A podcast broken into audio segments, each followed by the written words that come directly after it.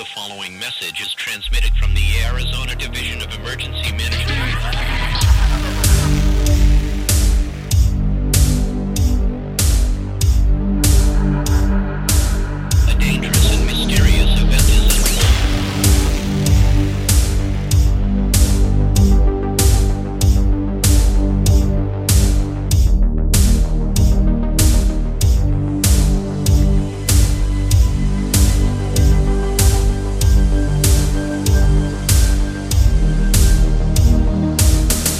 Bienvenido a Última Noche en la Tierra. El podcast apocalíptico de cine de terror, ciencia ficción y cultura divergente. Como siempre, emitiendo desde un búnker anónimo en los albores del apocalipsis.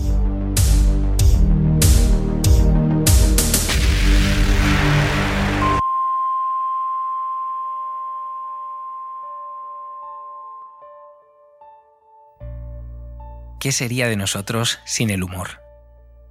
A la sombra de una pequeña colina se encuentran tres protohombres con sus enormes toros supraorbitales y una mujer, más estilizada que sus compañeros, más parecida a todas las mujeres que pulan hoy la Tierra. Un canto del tamaño de un puño cae rodando por la ladera del montón de tierra, con la mala suerte de golpear directamente en la cabeza de uno de los tres machos. De repente, la mujer lanza una sonora carcajada ante la atónita mirada de sus compañeros de viaje. Ellos no comprenden el significado de esa expresión genuinamente humana. Todavía no. Jean-Jacques Anon retrata así, en su película de 1982, En busca del fuego, la gran diferencia entre el Homo sapiens y otros homínidos menos evolucionados, el sentido del humor, que es señal clara de inteligencia. Ahora sabemos que no es exclusivo del hombre y que algunos primates poseen un tipo de risa y comportamientos cómicos, lo que nos induce a pensar que es una capacidad importante y con una finalidad concreta que hemos desarrollado y refinado hasta el día de hoy. El humor tiene que ver primero con un contexto determinado y segundo con lo inesperado, con el azar. Parece que para que algo no resulte gracioso debe ser en alguna medida sorprendente y estar enmarcado dentro de un ámbito determinado. Eso es lo que pasa con cualquier chiste. En contra de lo que muchos piensen, el humor, al igual que los demás instintos, no es moral. No puede serlo. Simplemente es. No en vano lo llamamos sentido del humor. Su expresión puede concordar más o menos con los cánones, con la corrección política de una época, pero no deja de ser fruto de una asociación inteligente entre un evento y un contexto, una perspectiva. Pero que no sea moral no quiere decir que no esté regulado. Y no me refiero a la crítica, a la censura y a la descalificación salvaje que sufrimos en estos tiempos, en la era de la victimización, por la ofensa a sensibilidades identitarias que tanto daño está causando al mundo de la cultura y el arte. El humor es naturalmente regulado por nuestra percepción del contexto, eh, que hace posible que algo nos pueda resultar gracioso o nos pueda resultar insoportable en un momento dado. El ejemplo lo tenemos en cualquier película de acción de Hollywood podemos sentarnos alegremente a disfrutar en familia viendo cómo un John McClane masacra a un grupo de terroristas al compás de chascarrillos y seguro que nos reímos, todos nos reímos, los espectadores. Sin embargo, dudo mucho que la respuesta fuera la misma si presenciáramos una matanza real. Nuestra mente es extremadamente hábil reconociendo la diferencia de contexto. Esto posibilita el humor a todos los niveles. Por eso quizá el terror y la comedia son dos géneros condenados a entenderse y muchas de las grandes películas de género no han podido evitar el influjo de altas dosis de comedia que ayudan a aliviar quizá esa tensión de lo que en ellas ocurre, convirtiendo esta mezcla de géneros en una experiencia que no solo nos es muy muy familiar, sino que realmente nos resulta deliciosa y muy disfrutable. Y es que el humor no deja de ser, en la vida real, una herramienta que nos ayuda a procesar y superar acontecimientos trágicos, desgracias que nos golpean más aún, en tiempos difíciles, los que vivimos, ¿qué sería de nosotros si no pudiéramos reírnos de aquello que nos pasa?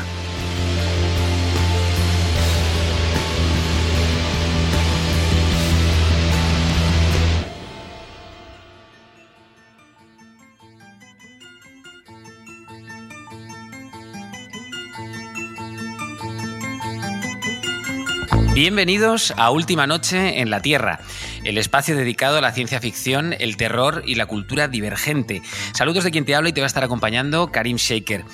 Episodio número 10, nada más y nada menos, episodio número 10, 10 episodios ya de esta transmisión apocalíptica. Eh, me gustaría mandar un saludo muy grande a todos aquellos que os conectáis a nuestra emisión desde todos los rincones del mundo. Muchas gracias de verdad por seguirnos en esta aventura.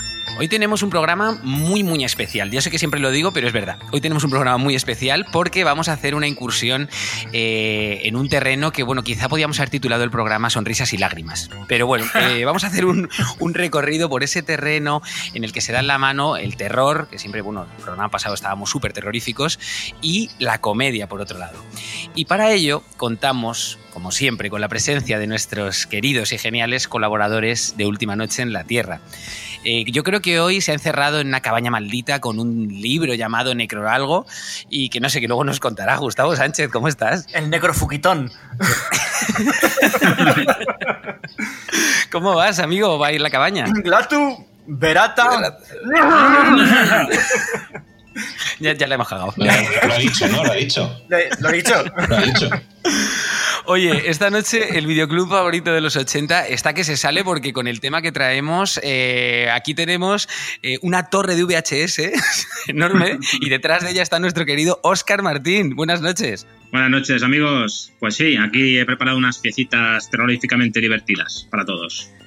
Seguro, seguro. Tienes que tener, vamos, la ametralladora bien cargada porque hay mogollón de joyas de los 80 en ese terreno, ¿no? De, de, terror, comedia, risas, sustos, llantos, ya sabes. Totalmente, va inherente a esto, además. Y desde una dimensión desconocida, más allá de los límites del humor, porque lo suyo es incomprensible, nuestro queridísimo José Valenzuela con nosotros. Pues sí, mira, si Oscar ha estado rebuscando entre las estanterías de su videoclub, yo estaba en la parte de atrás, en concreto en las basuras, y allí os he traído muy buen contenido, ya, ya lo veréis, ya lo veréis. No lo dudo, no lo dudo, José.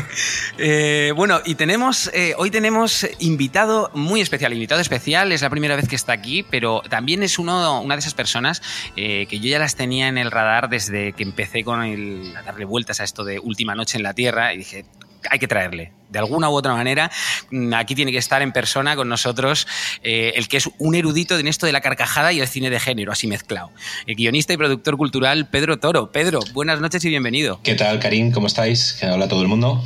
Buenas, Pedrito. Un, un placer, un placer estar aquí porque además eh, he hecho los deberes y, y, soy oyente del programa. Me escuchan por lo menos tres, o sea que puedo ya hacer algún running gag, seguir las coñas, que esto es muy importante, muy importante en, en la comedia.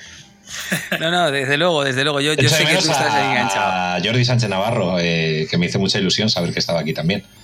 Pues sí, hoy desafortunadamente, pues mira, el, el pasado programa eh, nos falló José porque estaba salvando el mundo, como ya contamos, y hoy el que le toca también pues, poner su granito de arena en esto de salvar el mundo es Jordi Sánchez Navarro, que está hasta arriba. Yo creo que estaba como haciendo los informes del, del, de la operación de salvamento del programa anterior, ¿no? Sí, yo, yo, creo que sí, yo, José, yo creo que sí, ¿no? Está, está tomando nota, una nota de lo que hiciste.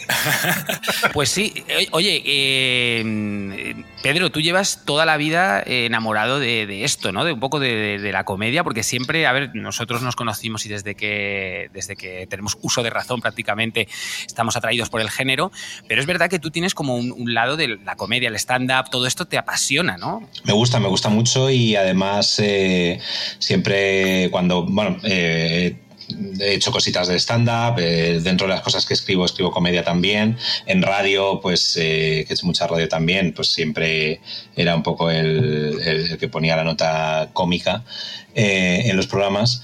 Y, y, siempre me gusta cuando hablo en estos contextos decir que soy un poco empollón también de, de la comedia, ¿no? Es decir, me, no solamente me, me, gusta disfrutarla e intentar hacerla, sino que, que, me gusta también estudiarla y ver por qué unas cosas nos hacen reír, otras no, cómo funcionan los mecanismos de...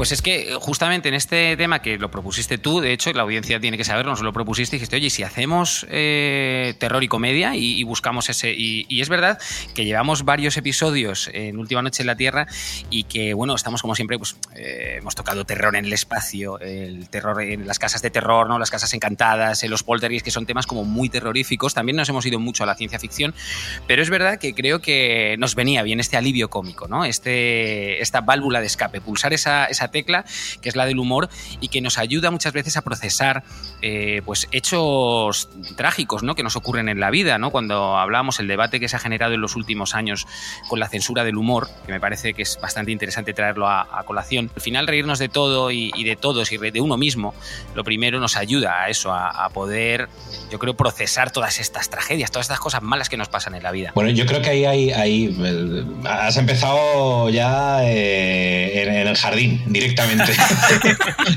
¿Para qué, pa qué hablarnos con medias tintas? Yo quería darle la piñata y le he reado bien. Mira, eh, yo te, te, cuento mi opinión de esto, eh, ya que sacas el tema. Yo creo que sí que, mm, es decir, que está esta, esta función catártica, ¿no?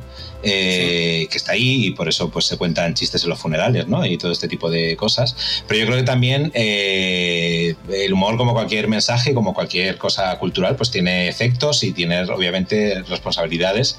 Y yo creo que tampoco hay que ser especialmente irresponsables con eso, porque al final son piedras que tiras y tienes que ver eh, a quién se las tiras, desde dónde las tiras ¿no? Esto, todos los que hemos eh, estado en las cabalgatas, no es lo mismo que, que le tires tú un caramelo al rey, que te tire el rey un caramelo a ti, o el que va de rayo de paje de los que tiran a dar, ¿no? Y no, no, no, es, la misma, no es la misma distancia, ni el me mismo encanta, ángulo, me encanta. ni sabe Esta igual metáfora, de dulce, ni sabe igual de dulce.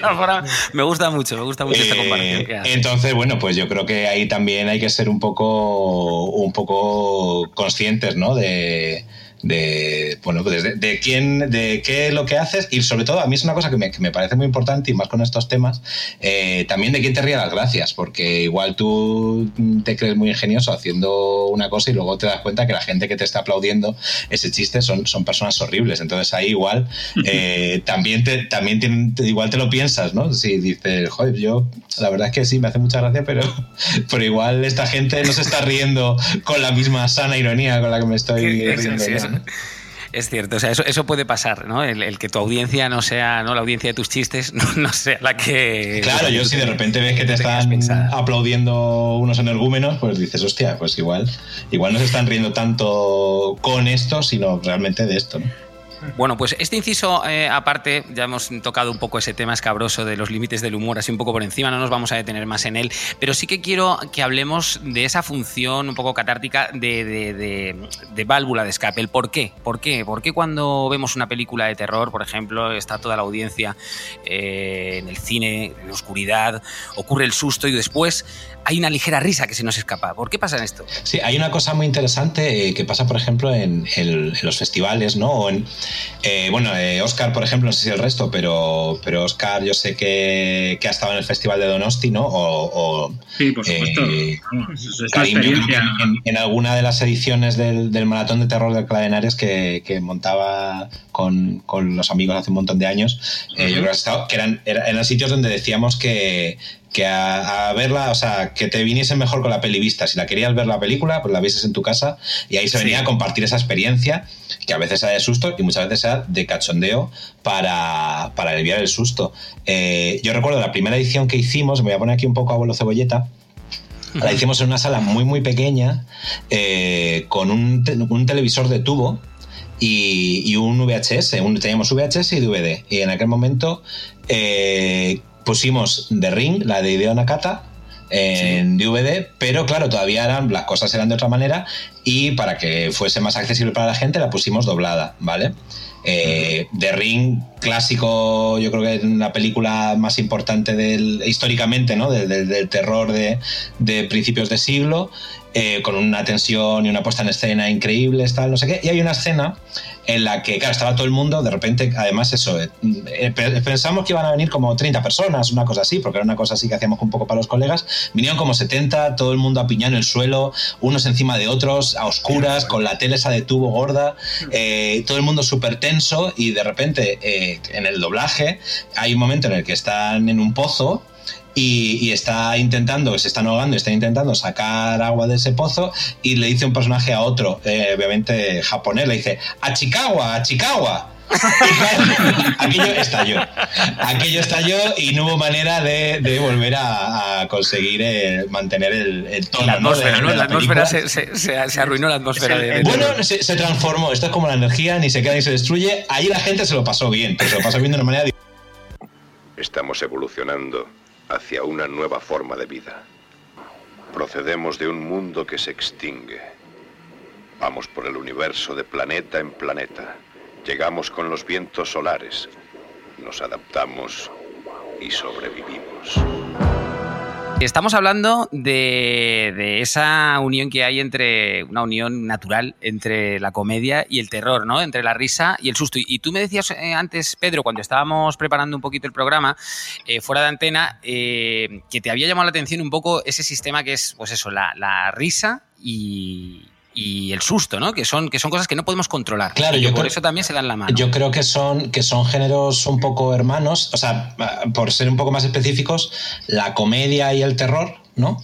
Eh, son géneros cinematográficos o en general de, de cualquier expresión cultural, pero en el cine sobre todo, eh, que tienen un, un sistema de validación muy claro y muy inmediato, ¿no? Que, y muy, y muy muy visceral y muy irreprimible, ¿no? Que es, que es en el caso de la comedia la risa y en el, y en el caso del terror, pues el susto, ¿no? El, No tiene por qué ser un gritito, pero ese sobresalto, ese bote en la butaca que, que todos pegamos de vez en cuando, eh, es así. Y del mismo modo que, que el gag es eh, la unidad mínima de la comedia y que hay películas, por ejemplo, pues todas las, las maravillosas eh, películas de los ZAD, ¿no? De Aterriza como puedas, todas estas que están construidas a base de, de gag puro, ¿no?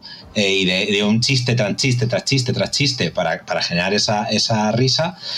Pues bueno, el, el cine de terror más, eh, pues más de montaña rusa es lo mismo con, con los famosos jumpscares estos, ¿no? Que es como susto, susto, susto, susto, susto, ¿no? Y generar muchas veces con, con trucos pues más o menos elegantes, eh, pues con efectos de sonido, con cosas así, pero que buscan esa reacción eh, inmediata y que no está realmente vinculado desde mi punto de vista con, con la calidad ni de la película ni de su capacidad eh, cómica o terrorífica, ¿no? Hay películas de terror que trabajan, por ejemplo, el terror eh, en la atmósfera o en los personajes o en la Sí, situación y, la comedia igual, o incluso en una comedia, en una peli de terror, eh, el momento donde más te has asustado o donde, o donde más te has reído no tiene por qué ser necesariamente tu favorito. Es que yo creo que el ámbito lo es todo, ¿no? El ámbito, al final, tú, el, el contexto, ¿no? Eh, tanto en el terror como en la comedia. El contexto lo es todo. Al final, una atmósfera mm, se trata de que tú estás describiendo, pues eso, un contexto, eh, una situación eh, dada que tienen que sufrir los personajes y vas metiendo al espectador a través de diferentes eh, sistemas, pues con la música, con un tipo de iluminación, una ambientación que estás creando, estás metiéndole el miedo en el cuerpo, ¿no? Y yo creo que lo mismo sucede con, con la comedia. Al final estás transmitiendo un tono, un tono emocional que le estás metiendo. Lo hilarante viene de quizá no, no de ese chiste, como tú bien dices, no de ese gag de repente en el clímax del gag, sino más bien en una sucesión de, de- de estados en los cuales dices, esto, esto es inverosímil, ¿no? Y entonces es que es hilarante mm, solamente por cómo es ese contexto, ¿no? Lo que está ocurriendo. Claro, y yo creo que en ambos se genera además una situación de tensión para el cerebro. Eh, vamos, se, se suele decir que, que la comedia son como ecuaciones eh, mal, mal resueltas o, o- o al final es eso, es la imposibilidad, es lo que genera la risa ¿no? en el cerebro. Es como van dos y se cae el del medio. eh, tu cerebro dice como, no, no, pero es que en el 2 no hay uno en medio. ¿Qué está pasando? Tal, no sé qué. Y cuando dices es un chiste, eso es como la válvula de escape que "Shh, ah, vale, ahora lo entiendo, ¿no? Y de repente tu cerebro deja de cortocircuitar, ¿no? Porque lo primero es ese cortocircuito. Y en, en el no es exactamente así, pero también es parecido porque en este caso hay una situación de peligro y, cuando se genera ese susto es como una manera de también de salir de, ese peligro. Y en los casos en los que se produce la risa es porque el cerebro, en una situación de terror, es porque al final no, no puede salir el cerebro de ahí y cuando ves que es una película y que al final estás a salvo, pues te puedes permitir eh, reírte de esa situación. ¿no? En una situación de peligro real, yo qué sé, pues, si te atracan o si te pasa tal, no se te va a ocurrir mm, Reírte. reírte no, no. o soltar un chiste o algo así, ¿no? Porque ahí sí que estás con la adrenalina a tope, te lo puedes ver, permitir que Sí, tenga- sí que pasa, tenga- ¿eh? Sí en que la pasa. sala. El que Gus Gus. Que, que- que sí que te ríes, sí, sí, sí. Quizá después, pero yo no lo sé, ¿eh? eso ya cada uno y hay su, todo en su mí- mecanismo de defensa. No, a mí me pasó en, pues Karim, yendo al, al Buisan, pues una vez me robaron eh, dos monedas de dos euros y, o sea, cu- cuatro duros que llevaba. Y el tío me dio un cachete y a mí me dio por reírme. Entonces ya te rompió la cara totalmente. No, no. No, típico, eh, que pues una esquina oscura, eh, estás yendo a, cuando no había móviles ni nada, a quedar con los amigos por la noche y me pillaron tres, uno sacó una navaja, oye, dame lo que tengas tal cual. Y digo, pues es que llevo cinco euros, tío, o sea, no... Bueno, no sé si sean euros, ¿no? Te iba a decir, ahí hay, hay un fallo ¿eh? en el relato. En el 2002 No, no. ya había móviles. Igual eran pesetas, sí, no, es, verdad. Vaya, vaya. Monedas de 200 pesetas y de 100 pesetas eran... Había moneda de 200, ¿no? Sí, sí, sí. sí. A mí me encantaban esas Sí, monedas. pues, pues de esas, pues me quitaron dos monedas de 200 y dos monedas de 100. O sea, no llevaba ni billetes ni hostias. Y el tío me sacó, me sacó una navaja y me dio la risa, tío, yo qué sé. Pero, pero ¿te sentiste realmente en peligro? ¿O viste un poco? Porque, sí, ya que estamos con el anecdotario, eh, a mí en, en cercanías de Alcalá también, se nota aquí la cosa localista. Alcalá, ciudad sin ley. A mí me atracaron una vez, pero me atracaron con una lima de uñas. Entonces, eh, claro, yo pensé que era una navaja y cuando lo vieron una lima de uñas. Y, y claro, fue un poco en plan de, pero tío. Y yo solamente llevaba calderilla. Y le di la calderilla que llevaba y el tío se vio así con un montón de monedas chicas y me las devolvió. ¿sabes? O sea, fue, fue muy absurdo. macho. Esto es. No, no, a mí me la quitó, pero era una navaja. Pero yo qué sé, pues eso, eso es de lo que estamos hablando, ¿no? De Bueno, pero al final es un poco lo mismo que, que para una crear una sensación, involuntaria, sí, sí. una, un mecanismo de alivio. De, de- de liberar esa tensión que tenías ahí. Sí, a mí me dio por reírme, pues el tío se lo tomó bien y no me acuchilló, yo qué sé. Continuamos eh, en esta noche dedicada a la comedia y el terror, ese terreno en el que se dan la mano estos dos géneros eh, ampliamente conocidos por, por- por toda la audiencia. Y, y hay películas que dentro de esto del terror y del género mm, no pretenden tampoco ser películas comedias claramente, pero sin embargo, pues por los medios eh, con los que se hacen, pues a veces eh, parece que sí, que provocan la carcajada automáticamente, pues por lo hilarante de sus situaciones, por lo malo de las actuaciones, por, por, todo en general, ¿no? Y es el caso de, Asylum. Yo quería hablar, quería que sacáramos un poco el tema de, de, pues las grandes, como la Troma, Asylum y tal, que son eh, grandes productoras que, bueno, grandes productoras. La Troma sí se ha hecho grande, es un icono. Asylum, bueno, es una, una compañía que está ahí eh, sacando... Es que está ahí, ¿no? Eso que es, es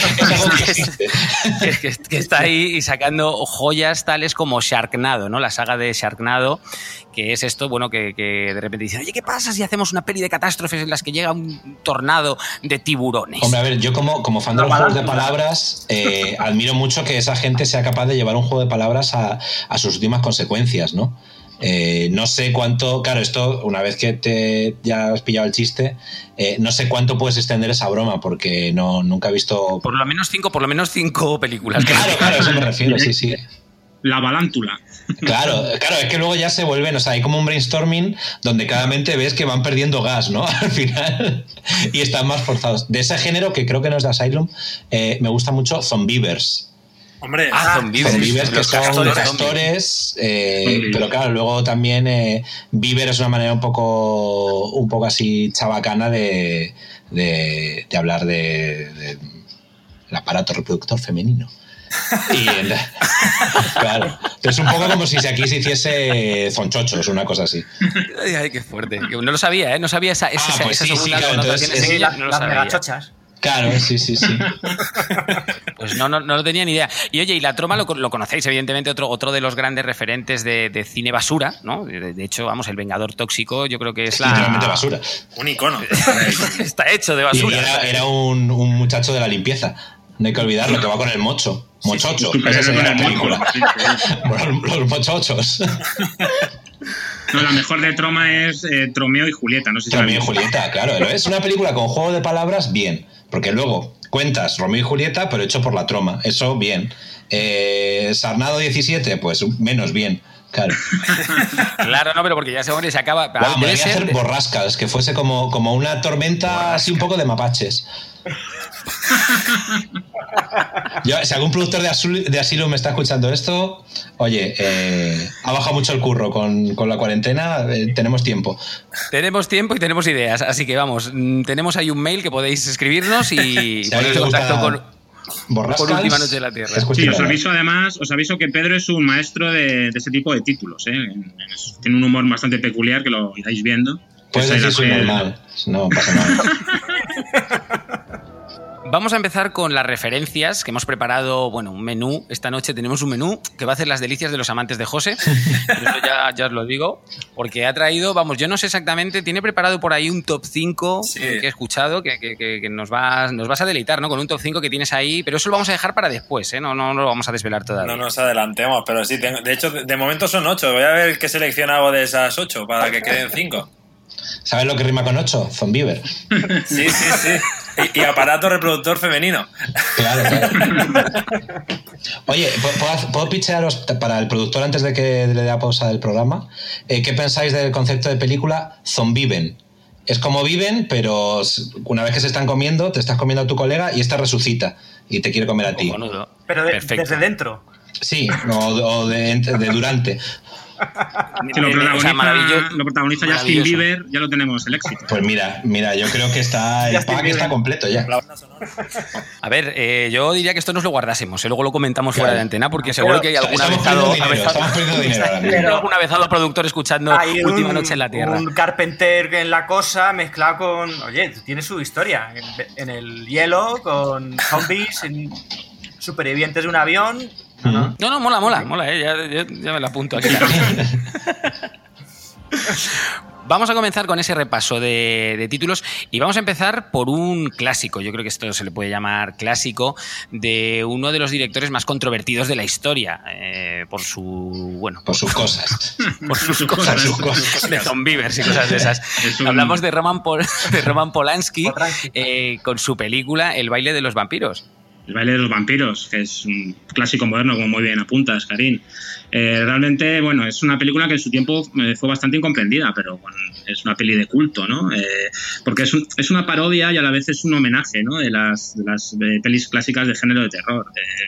Eh, es una peli que puede funcionar muy bien porque, eh, como el gran director que es Polanski, recrea perfectamente toda la atmósfera de, de la Hammer, ¿no? Que es lo que predominaba en esa época, pero tiene ese absurdo, ¿no? Que, proviene un poco de, toda su influencia centroeuropea, ¿no? Porque hay que, no hay que olvidar que, que Polanski pues viene de Polonia y tiene pues una serie de autores que tiene ahí como Ionesco o, o Frozek, eh, que, bueno, que han estado siempre ahí lindando con, con el comunismo y con las democracias occidentales, ¿no? Entonces eh, era un poco jugar con, con lo que realmente daba miedo en esa época a nivel de género, como esas películas de la Hammer, pero eh, lo que estos autores habían vivido había sido la guerra, ¿no? Entonces eso eran los verdaderos horrores. Entonces se, se basaba mucho en el absurdo, ¿no? Y entonces eh, los vampiros juega muy bien esa baza de- del absurdo centroeuropeo. ¿no? Bueno, Yo creo que también inaugura una cosa en la comedia que es eh, la comedia involuntaria del cine en España, que son las traducciones locas de, de los títulos de las pelis también. Es que Porque es de estas cosas como que si ves que hay una comedia, eh, la distribuidora tiene que ponerle un, un título gracioso, ¿no? Como los vampiros bailongos, ¿no? Cuando Vampiro como puedas. Claro, en claro, este sí, caso, sí, bueno, en este caso sí que, bueno, habla de lo que es la película, ¿no? Que cuenta la historia, pues eso, que de, de un profesor, el profesor Ambrosius y su ayudante Alfred, que lo interpreta el propio Roman Polanski, que, que se reúnen a un cas- en un castillo de Transilvania para asistir a un baile de vampiros, ¿no? Que, que es, que es un baile de disfraces, ¿no? Pero ellos quieren demostrar que son vampiros de, de verdad, ¿no? Son lo- los impávidos cazavampiros en, la, en el título Exactamente. original, ¿no? Fe- Fearless. Fearless, Fearless Vampire Killers. O sea que, bueno, a nivel de título español, pues sí que tiene sentido a nivel de sinopsis. ¿no? Hay, hay muchas escenas, no sé si recordáis la peli, la verdad es que hay varias. Hay otra, la verdad es que es romper todo el rato con el, con el cliché de los vampiros, ¿no? Pues en este hay otra escena que sale un, un vampiro homosexual, ¿no? Que prefiere chupar la sangre al, al- protagonista que a la chica hermosa, ¿no? O sea, hay, hay una serie de lo, lo que decía Pedro antes, ¿no? De ruptura, ¿no? De lo inesperado, ¿no? De- a nivel del absurdo. Pero luego la peli, con esas, con esas bazas. La peli también eh, eh, hace muy bien el- en sus pinitos de, de terror, porque la escena del baile en sí, cuando llegan al- a esta sala gigante, ¿no? Donde están todos bailando y ven los espejos y se dan cuenta de que están solos, esa escena Totalmente. es terrorífica. Sí, sí, y el, y el final es realmente, yo lo vi de pequeño esta película y el final se te queda marcado para toda la vida, precisamente por eso, ¿no? Por la ligereza que tiene el estar viendo una peli que se supone que es, eh, que es una comedia, pero que está también, como hace bien Polanski, ¿no? Eh, homenajea también a la Hammer, que también está ese espíritu de peli de terror y hay escenas que jugando precisamente con las mismas cartas que jugaban en la Hammer, ¿no? Con lo que has dicho de los espejos, ¿no? Que es el, el truco este. eh, hay, hay escenas que se te quedan marcadas, ¿no? Y sí, hay escenas terroríficas muy buenas. De hecho, es que en toda la película hay mucha simbología, ¿no? El- fijaros que el, el científico, ¿no? El, profesor, pues se parece mucho a Einstein, ¿no? Que es como la visión científica. Y qué, qué curioso que, que Einstein, ¿no? Al final sea un poco el que propague la, eh, el vampirismo, ¿no? No es que se parezca, es una parodia auténtica de Einstein. O sea, Totalmente. Luego hay una cosa también que comentábamos ¿no? Eh, antes de eh, Off the Record, que era un poco la, la catalogación que hacíamos un poco de dentro de esto de, los cruces entre comedia y terror. Y yo creo que ahí sí que sí que cabía distinguir como lo que yo entendía que eran comedias que utilizaban, que tenían una estructura de guion y de tono de comedia, pero utilizando elementos de terror, y luego otras que son películas de terror que utilizan momentos de comedia, ¿no? Entonces yo creo que, que- para mí dentro de esto es un poco lo más interesante, ¿no? Cómo van equilibrando constantemente eh, de una cosa a otra, pero el objetivo es que sea una película eh, con el arco narrativo y todo como el de una película de, terror y que tú te preocupes por los personajes, lo que les vaya a pasar y que no se los coma el monstruo, ¿no? Eh, entonces en este caso yo creo que el, que el baile de los vampiros es un, es un ejemplo muy canónico de esto.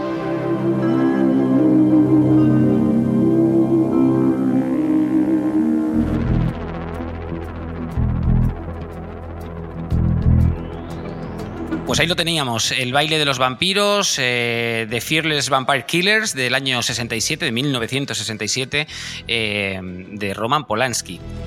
Vamos a continuar con otra peli que ya os comenté eh, esta semana cuando estaba preparando el programa. De repente no sé por qué me vino a la cabeza, ¿no? Y es De la Morte del Amore. Y me ha parecido una auténtica maravilla, una obra maestra, porque, bueno, yo conocía la, la obra, eh, había visto, pues hace muchísimos años la había visto, y recordaba que en un libro de, de Jesús Palacios, que desde aquí le mandamos un, un abrazo, eh, en Planeta Zombie, que es el primer li- libro que tuve de él, eh, hablaban de esta película. Entonces me, me llamó muchísimo la atención y ahí la vi, entonces, bueno, pues me quedé como prendado de la peli. Y el otro día revisándola dije, esta es una maravilla, reivindicar totalmente, de Michelle Soavi, que vamos, Michelle Soavi, sabéis que eh, trabajó muchísimo bajo el ala de Dario Argento, pues estuvo haciendo de ayudante de dirección, bueno, de producción, de un poco de hombre para todo, incluso de actor varias veces, también ha, ha salido en varias películas, y dirigió la que se conoce, bueno, como la no oficial eh, secuela de Demons eh, 2, que sería, pues eso, Demons 3, que es La Chiesa, eh, el engendro del diablo. La secta. Lo Ah, no, La- la, la secta secta, también, ¿no? La secta también, la secta también es suya, pero esa, la secta la produjo Ar- Argento. Sí. Y le hizo una canción, el de los Cure, ¿no? También. La de Suavi, Suavi, Soso Suavi. Soy muy fan, muy fan de Robert Smith, de Mr. Suavi. También víctima, Pues este- por cierto, de, de la, de la maldición de, de las traducciones, porque de la muerte del amor aquí fue Mi novia es un zombie. Sí, sí. Exacto, exacto, exactamente. Este, este fue una de las grandes víctimas, como tú bien dices, Pedro, de, de esa, de esa ola ¿no? de las productoras, las distribuidoras españolas, con el afán de vender las películas, pues bueno, ponerles esos nombres un poco sensacionalistas. Aquí hay que decir que tampoco se aleja demasiado de la trama, ¿vale? O sea, mi novia es un zombie, podría ser un buen título. Claro, para- porque para hay, un personaje que tiene una novia. ¿Qué, ¿Qué le pasa a esa novia? Que es un zombie. que es un zombie. No. Sí, sí. No, pero fijaros que, que esta película, que es un, como dices tú, Karin, es una obra maestra, eh, eh, eh, que se basa en un, en un cómic, bueno, y en, en una serie de que es Dylan Dog, que es muy, muy, muy conocido en, en Italia. Sí, Es, un investigador paranormal. Sí, pero aquí eh, lo, raro es que en esta peli, porque yo lo estuve investigándolo un poco, resulta que el personaje, a pesar de parecerse eh, alucinantemente a Dylan Dog, eh, que es interpretado por Rupert Everett, que, que está, pues eso, es de joven, está en el cenit de su belleza como, como, como actor, como persona, o sea, está increíble. Y, y lo hace de genial, interpreta a Francesco de la Morte, ¿no? Mm. que, es el, que es este guarda del cementerio, este Mm. cementerio tan particular, en una villa eh, italiana, en la cual, pues bueno, está encargado de mantener ese cementerio y de que de matar a punta de pistola a los muertos porque tienen la costumbre de volver a la vida. O sea, no, o sea, es como, no se sabe muy bien por qué, pero de repente alguien muere y al rato él sabe que van a volver a la vida. Vuelve a la. Cementerio de mascotas, ¿no? algo así, en, sí, en algo así inglés como- es Cemetery Man, el título. Mm. Claro, claro, es como el guarda, el guarda del cementerio, ¿no? Y, y bueno, lo- lo- esta película para mí es como una especie de mezcla perfecta entre Tim Burton con el Peter Jackson de Brain Dead, que luego vamos a comentar Brain Dead, la tenemos ahí guardada, y con un poco de Sam Raimi. O sea, no sé si estáis conmigo, Sí, pero sí. es como una especie de. ¿Verdad? Porque tiene. O sea, los puntos en los que toca la fantasía y el goticismo y demás mola muchísimo. El tema de los zombies hace bastante gracia, pero está ahí. Y luego, para mí, el punto, el punto que le da toda esa ya la lisergia total, que aquí esta sí que es una peli lisérgica, hay que decirlo. Vienen por un personaje que a mí me encanta, que al principio odias, pero luego se hace súper carismático, que es eh, Naji. Naji, que es el ayudante de este Francesco de la Morte, ¿vale? Que es, eh, está interpretado por un músico, un- por un tipo que era músico, ¿no? Que se llama François Haji Lázaro. Encima se apellida Lázaro, en una peli de zombies. Pero bueno, eh, pues... Bueno, a ver, el otro se apellida de la muerte, tampoco nos volvamos locos. Sí, no, no, no, no, ojo, ojo, pero que este se llama Lázaro de Ya, verdad. ya, ya. Eh, o sea, es muy fuerte. No, esta peli, Esta peli aparte de, de, pues esos elementos ¿no? que estáis diciendo, eh, tiene, es, es muy poética. O sea, es- yo creo que, que le- Está, es bonita, es bonita. Sí, sí, Es es muy bonita, encumbra, a Suavi como, como uno de los últimos maestros de cine de terror italiano, ¿no? Recogiendo un poco el Mucha testigo. gasa ahí, ¿no? Como... Claro, de, de Sí. baba, de, de, Sí, de sí. Total, total. No, eh, desde aquí, vamos, si, si no la conoces, eh, si no la conocéis eh, de la audiencia, la recomendamos mucho que, que le echéis un vistazo a esta de la muerte del amore. Is the secret of Soylent Green. Y aprovechando el, el rebufo de esta película que vamos a comentar ahora, ahora, esta película que entra, se acaba de estrenar en HBO una, una serie que se llama exactamente igual y que la temática es eh, prácticamente igual. Me he visto un par de episodios para, para poder comentar un poquito, porque vamos a hablar tanto de la película como de la serie. A mí la película me parece magistral, o sea, es un, deleite de película, te ríes muchísimo y está filmada como una especie de falso documental sobre vampiros. Sí, eh, What We Do in the Shadow, lo que hacemos en las sombras, que en este caso la traducción es literal. Traducción impecable. ¿Algún Es profesor de peli- inglés en la sala? No. bueno, es una peli de, de 2014 neozelandesa, dirigida y escrita por Taika Waititi y Jemaine Clement. Waititi se ha hecho famoso luego por, por pelis como El Doctor Extraño o esta última de Jojo Rabbit. No sé si la habéis visto. Es Thor Ragnarok, que es la que hizo Thor- Thor Waititi.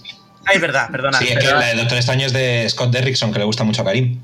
Sí, de hecho la de Doctor Extraño, la nueva, es de otro director que hablaremos después, que es... eh, Raimi. Pues bueno, como decía Karim, es una peli rodada como un falso documental. Es un equipo de rodaje que filma los, los problemas de, de convivencia, ¿no? Que tienen eh, cuatro vampiros, eh, cada uno de una época diferente, en una casa de las afueras de, un barrio allí en Nueva Zelanda. Eh, Todo el metraje está cargado pues, de, situaciones cotidianas con vampiros, ¿no? Como protagonistas que las hacen súper graciosas. Y luego cada uno de los vampiros pues representa estos típicos estereotipos, estereotipos clásicos de, vampiros. Pues uno es el estilo Nosferatu, otro es como el, Drácula clásico, ¿no? O un, un Banderas de entrevista con el vampiro, o el propio Brad Pitt de esa misma película. Y luego se muestra también la relación de, que tienen los vampiros con hombres lobo y tal, pues cómo solucionan su logística durante el día, pues tienen que ir a una fiesta y, y cómo hacen que les inviten, no las invitado y no pueden entrar en casa.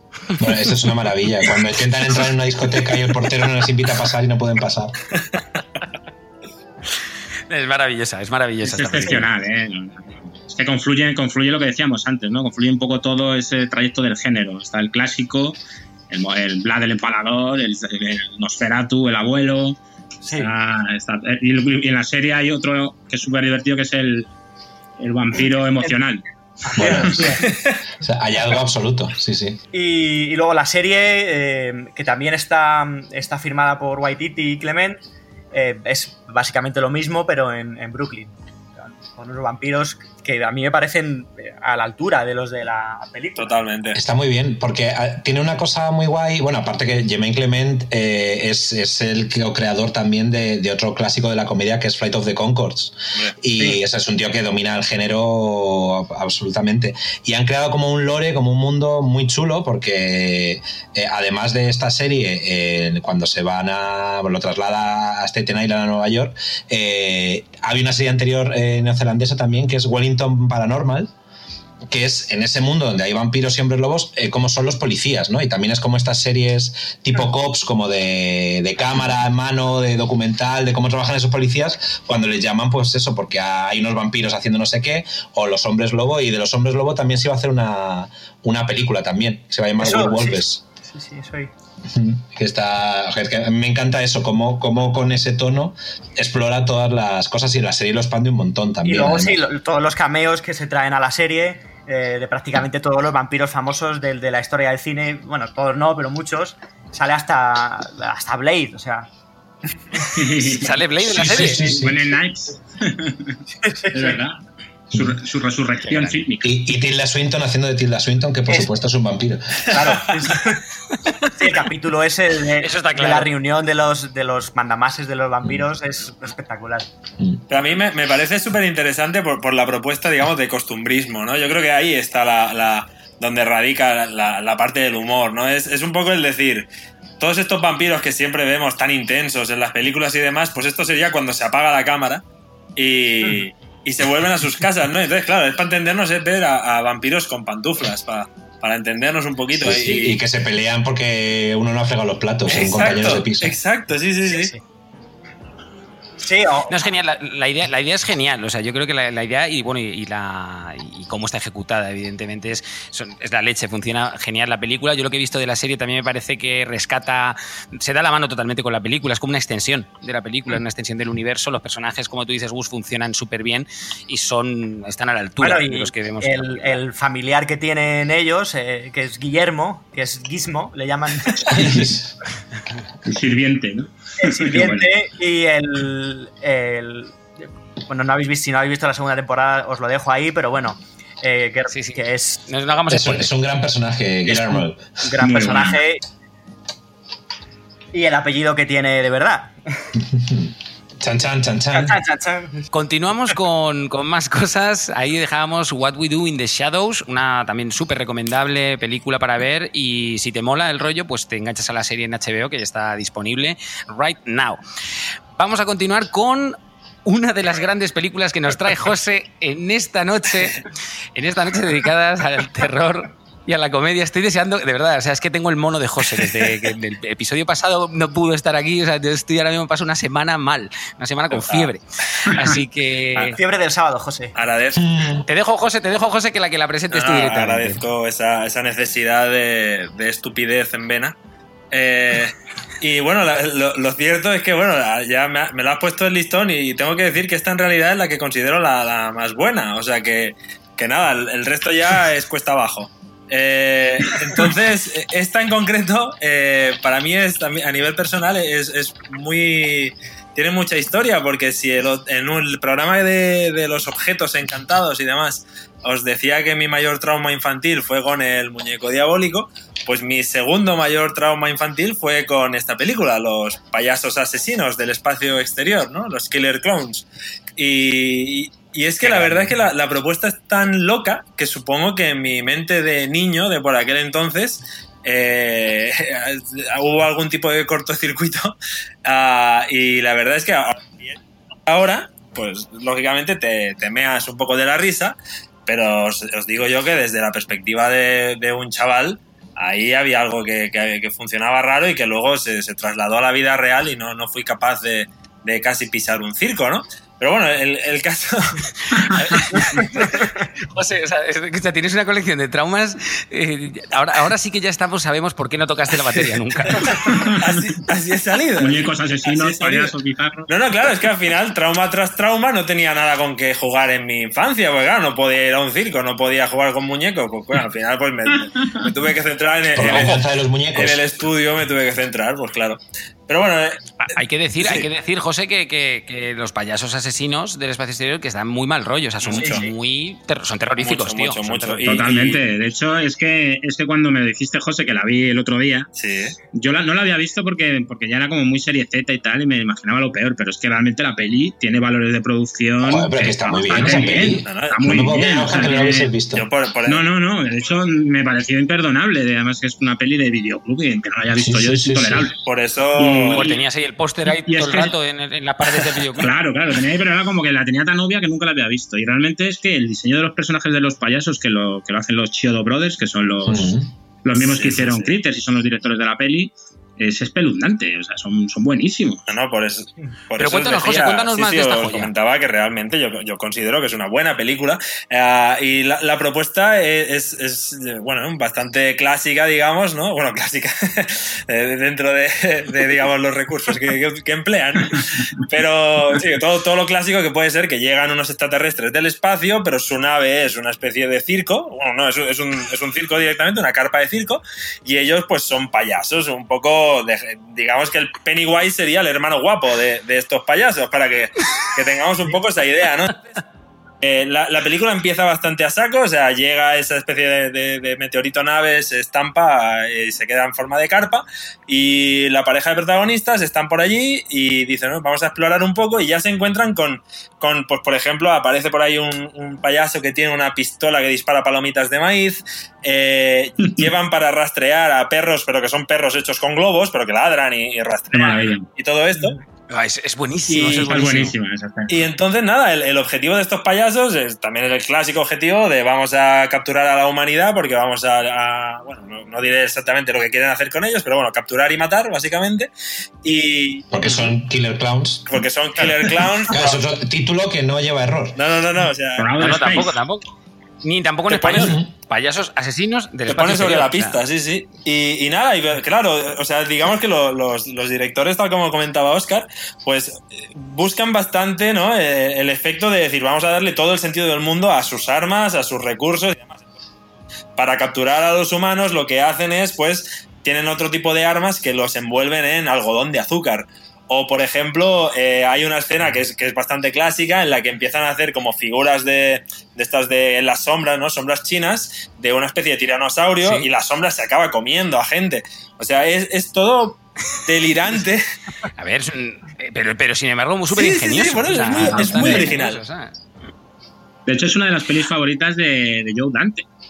Hombre, normal. Eh, entronca mucho con, con estas pelis de los 50 y tal, pero llevadas a, a otro. A mí, a ver, a mí lo que, me, lo que me parece alucinante es que se les ocurriese que, que, que- que podría pasar, ¿no? En un, en un universo infinito, ¿no? Con infinitas posibilidades e infinitas posibilidades de formas de vida, podría ser que de repente unas formas de vida. O sea, ellos son payasos no porque estén disfrazados de payaso, es que la raza, su raza de como, como alienígenas, tienen esa forma. O sea, realmente todo, todo es así porque son así. De hecho, los es- payasos de la Tierra se inspiran en ellos. Exacto. Y tienen, y tienen Claro, que intentar simular es con no- maquillaje y con narices de mentira esas cosas. Es un poco como Stargate, Ese es el- ¿no? Sería un poco. Claro, claro. Sí, sí, sí, total. Es un poco el Stargate de los payasos asesinos del espacio. De ese de ser una estoy, estoy viviendo una revelación, una epifanía, chicos. Stargate. Payasos asesinos del espacio exterior Stargate. Y, y nada, no, no quiero entrar mucho más en detalle porque yo creo que la gente ya está deseando verlas y no ha tenido la oportunidad. Tiene, tiene además banda sonora de los Dickies, de, de uno de los grupos de punk rock clásicos de, de los 80. Y tiene un temazo, el temazo homónimo, eh, vamos, buenísimo.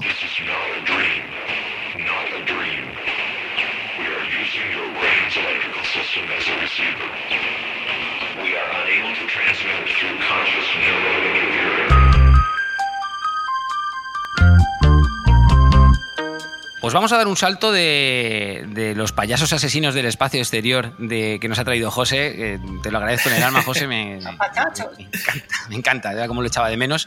Vamos a ir a, a un director que, bueno, este tío ha hecho, ha hecho de todo. A mí, a mí me flipa, es uno de mis directores fetiche, he de confesar, con una película que revolucionó el género. Y, y yo creo que es una de esas películas que es a la par eh, terrorífica y cómica, ¿no? Pero que, pero que las cotas que alcanza de horror son muy altas y las cotas que, que alcanza de comedia también lo son. O sea, está súper bien compensada y como decimos, marcó un hito en la historia del género, eh, sobre todo por los efectos especiales, ¿no? Y por, por esa transformación. Eh, estamos con un hombre lobo americano en Londres, ¿no? Así es. Eh, otra película también, American Werewolf y London. Mm, No, no hay fallo, no hay fallo. Eh, y sobre todo de John Landis. eh, mí- yo vengo aquí a hablar de John Landis, que Yo vengo aquí a hablar de mi libro. Claro, hay un grupo de electrónica que no sé si conocéis que se llama John Landis Fans, que o sea, es, un, es un director muy, muy querido. Yo debo decir que he, traído, he elegido esta película porque no soy especialmente fan de ella. Eh, para mí es de, Me alegro, me alegro. Sí, sí, para- Eres un tipo de contradicciones, sin duda. eh, sí, sí. Eh, porque es de estas eh, pelis de los 80 que vistas con perspectiva y vistas con un poco, como le pasa, ahora cuando Karim me va a expulsar de esto, con Cazafantasmas.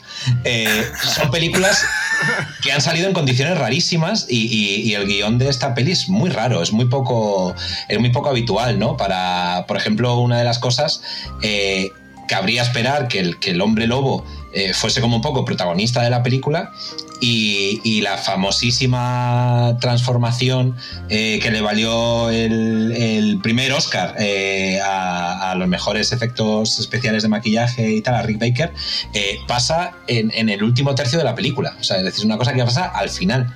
Y todo lo anterior es un tío en un hospital, unos tíos caminando por ahí. Es una peli muy, muy, muy, muy extraña de, de guion.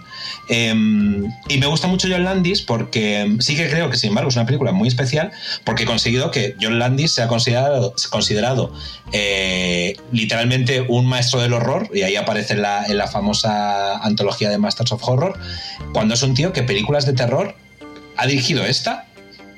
Y, y- y si me apuras el videoclip de thriller eh, de Michael Sí. Jackson, ¿no? Lo que pasa que las dos incursiones que ha tenido han sido tan tan bestias Bueno, y la, Que la de hecho, ¿no? de hecho una, unas, unas consecuencias unas consecuencias de la otra. Y la de la claro, vampira, claro, sí. Sangre fresca, ¿no? También.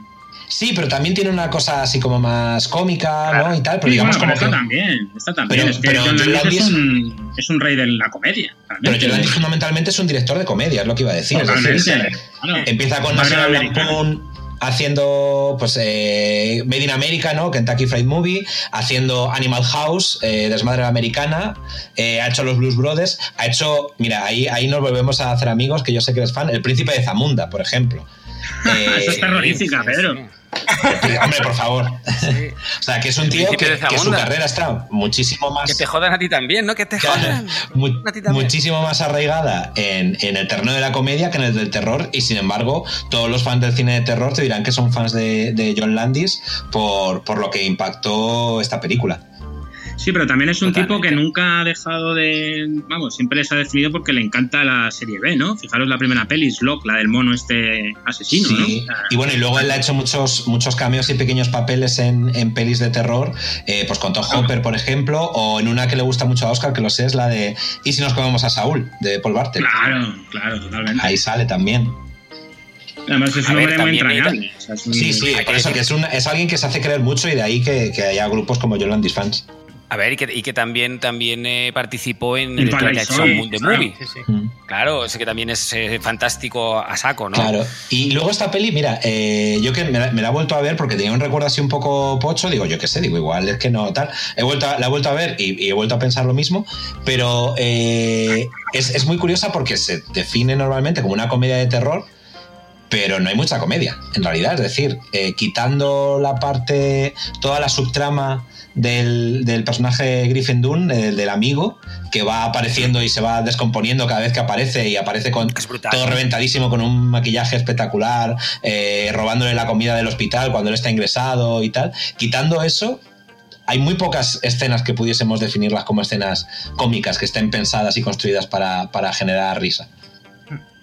De hecho, es que hay alguna que es bastante terrorífica, ¿no? Como esa que No, se todo, despierta, todo, que es un sueño y se le ve la cara de él que es acojonante. Sí, sí, sí. A ver, si, si no, no, ya os digo que tiene cotas, alcanza cotas de terror, mm, pues oye, bastante importantes, creo yo. Y bueno, y luego el hecho de que el, de que el, el clímax de la película pasa en un cine porno, que es muy gracioso también. Donde hay una cosa que me el encanta. clímax. O el anticlímax, sí, sí. Eh, hay una escena que me encanta, que está sacada casi de una película de Mel Brooks, que es que hay un momento de tensión, van a llamar, van a, llamar a la policía, porque obviamente hay un hombre lobo encerrado en, en la sala X, y el teléfono que suena es un teléfono que sale en la película porno que están viendo, y sale una tía desnuda hablando por teléfono. Es muy gracioso. De hecho, en la peli porno que están viendo creo que es lo más realmente cómico que hay en esa peli. Porque hay como una escena también de, de en plan de estás con mi novia, tal, no sé qué, no, no, no, yo estoy por aquí, ah, perdón, me he confundido y se va, ¿no? Pero bueno, es una película desde luego singular, singular. Un hombre lobo americano en Londres. Un hombre lobo americano en Londres, nos quedamos con esa referencia que nos hace Pedro y bueno, y a toda la filmografía que hemos aludido de, de John Landis, que es indispensable tanto en esto del terror como en esto de la comedia. Eh, otra película clave dentro de, este, esta mezcla de horror y humor ¿no? es eh, Reanimator, de Stuart Gordon, de 1985. Y es una película muy curiosa porque es curioso que, que sea esta, esta película, que tiene estas dosis de humor, así un poco eh, irreverente, ¿no? El que haya puesto el sello de H.P. Lovecraft en lo alto de, de los gustos del, del- del gran público, ¿no? Siendo lo que es, Sí. que es una, una antítesis de lo que promulgaba el escritor de, de Providence, ¿no? Donde el humor brilla por su ausencia. Pues sí, pues sí, Reanimator es una, eh, bueno, es, es una- a mí me parece una obra maestra de, de culto, no sé si una obra maestra, pero es una película de, de- de culto. Hombre, más de risa es la siguiente, ¿no? La de la novia. La novia de Reanimator. La novia de la última con Segura. Y no, bueno, no, hombre, y- no, aquí y la entramos en... continuación apócrifa que es Resonator, ¿no? De Reanimator, Resonator. Me, me flipa, me flipa Resonator.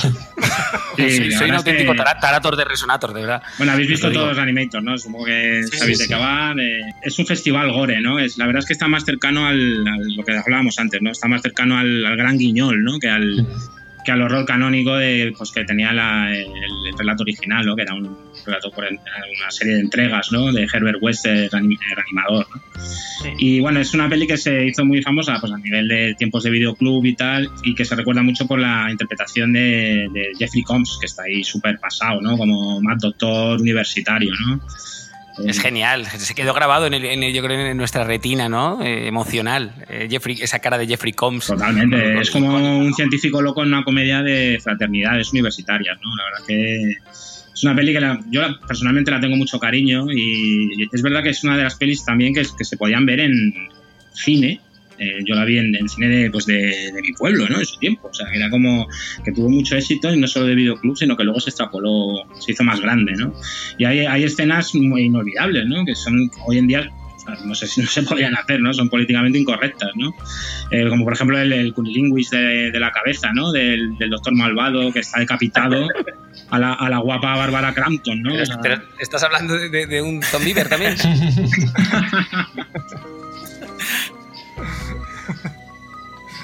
Te ha cortado, te ha cortado. Sí, rollo.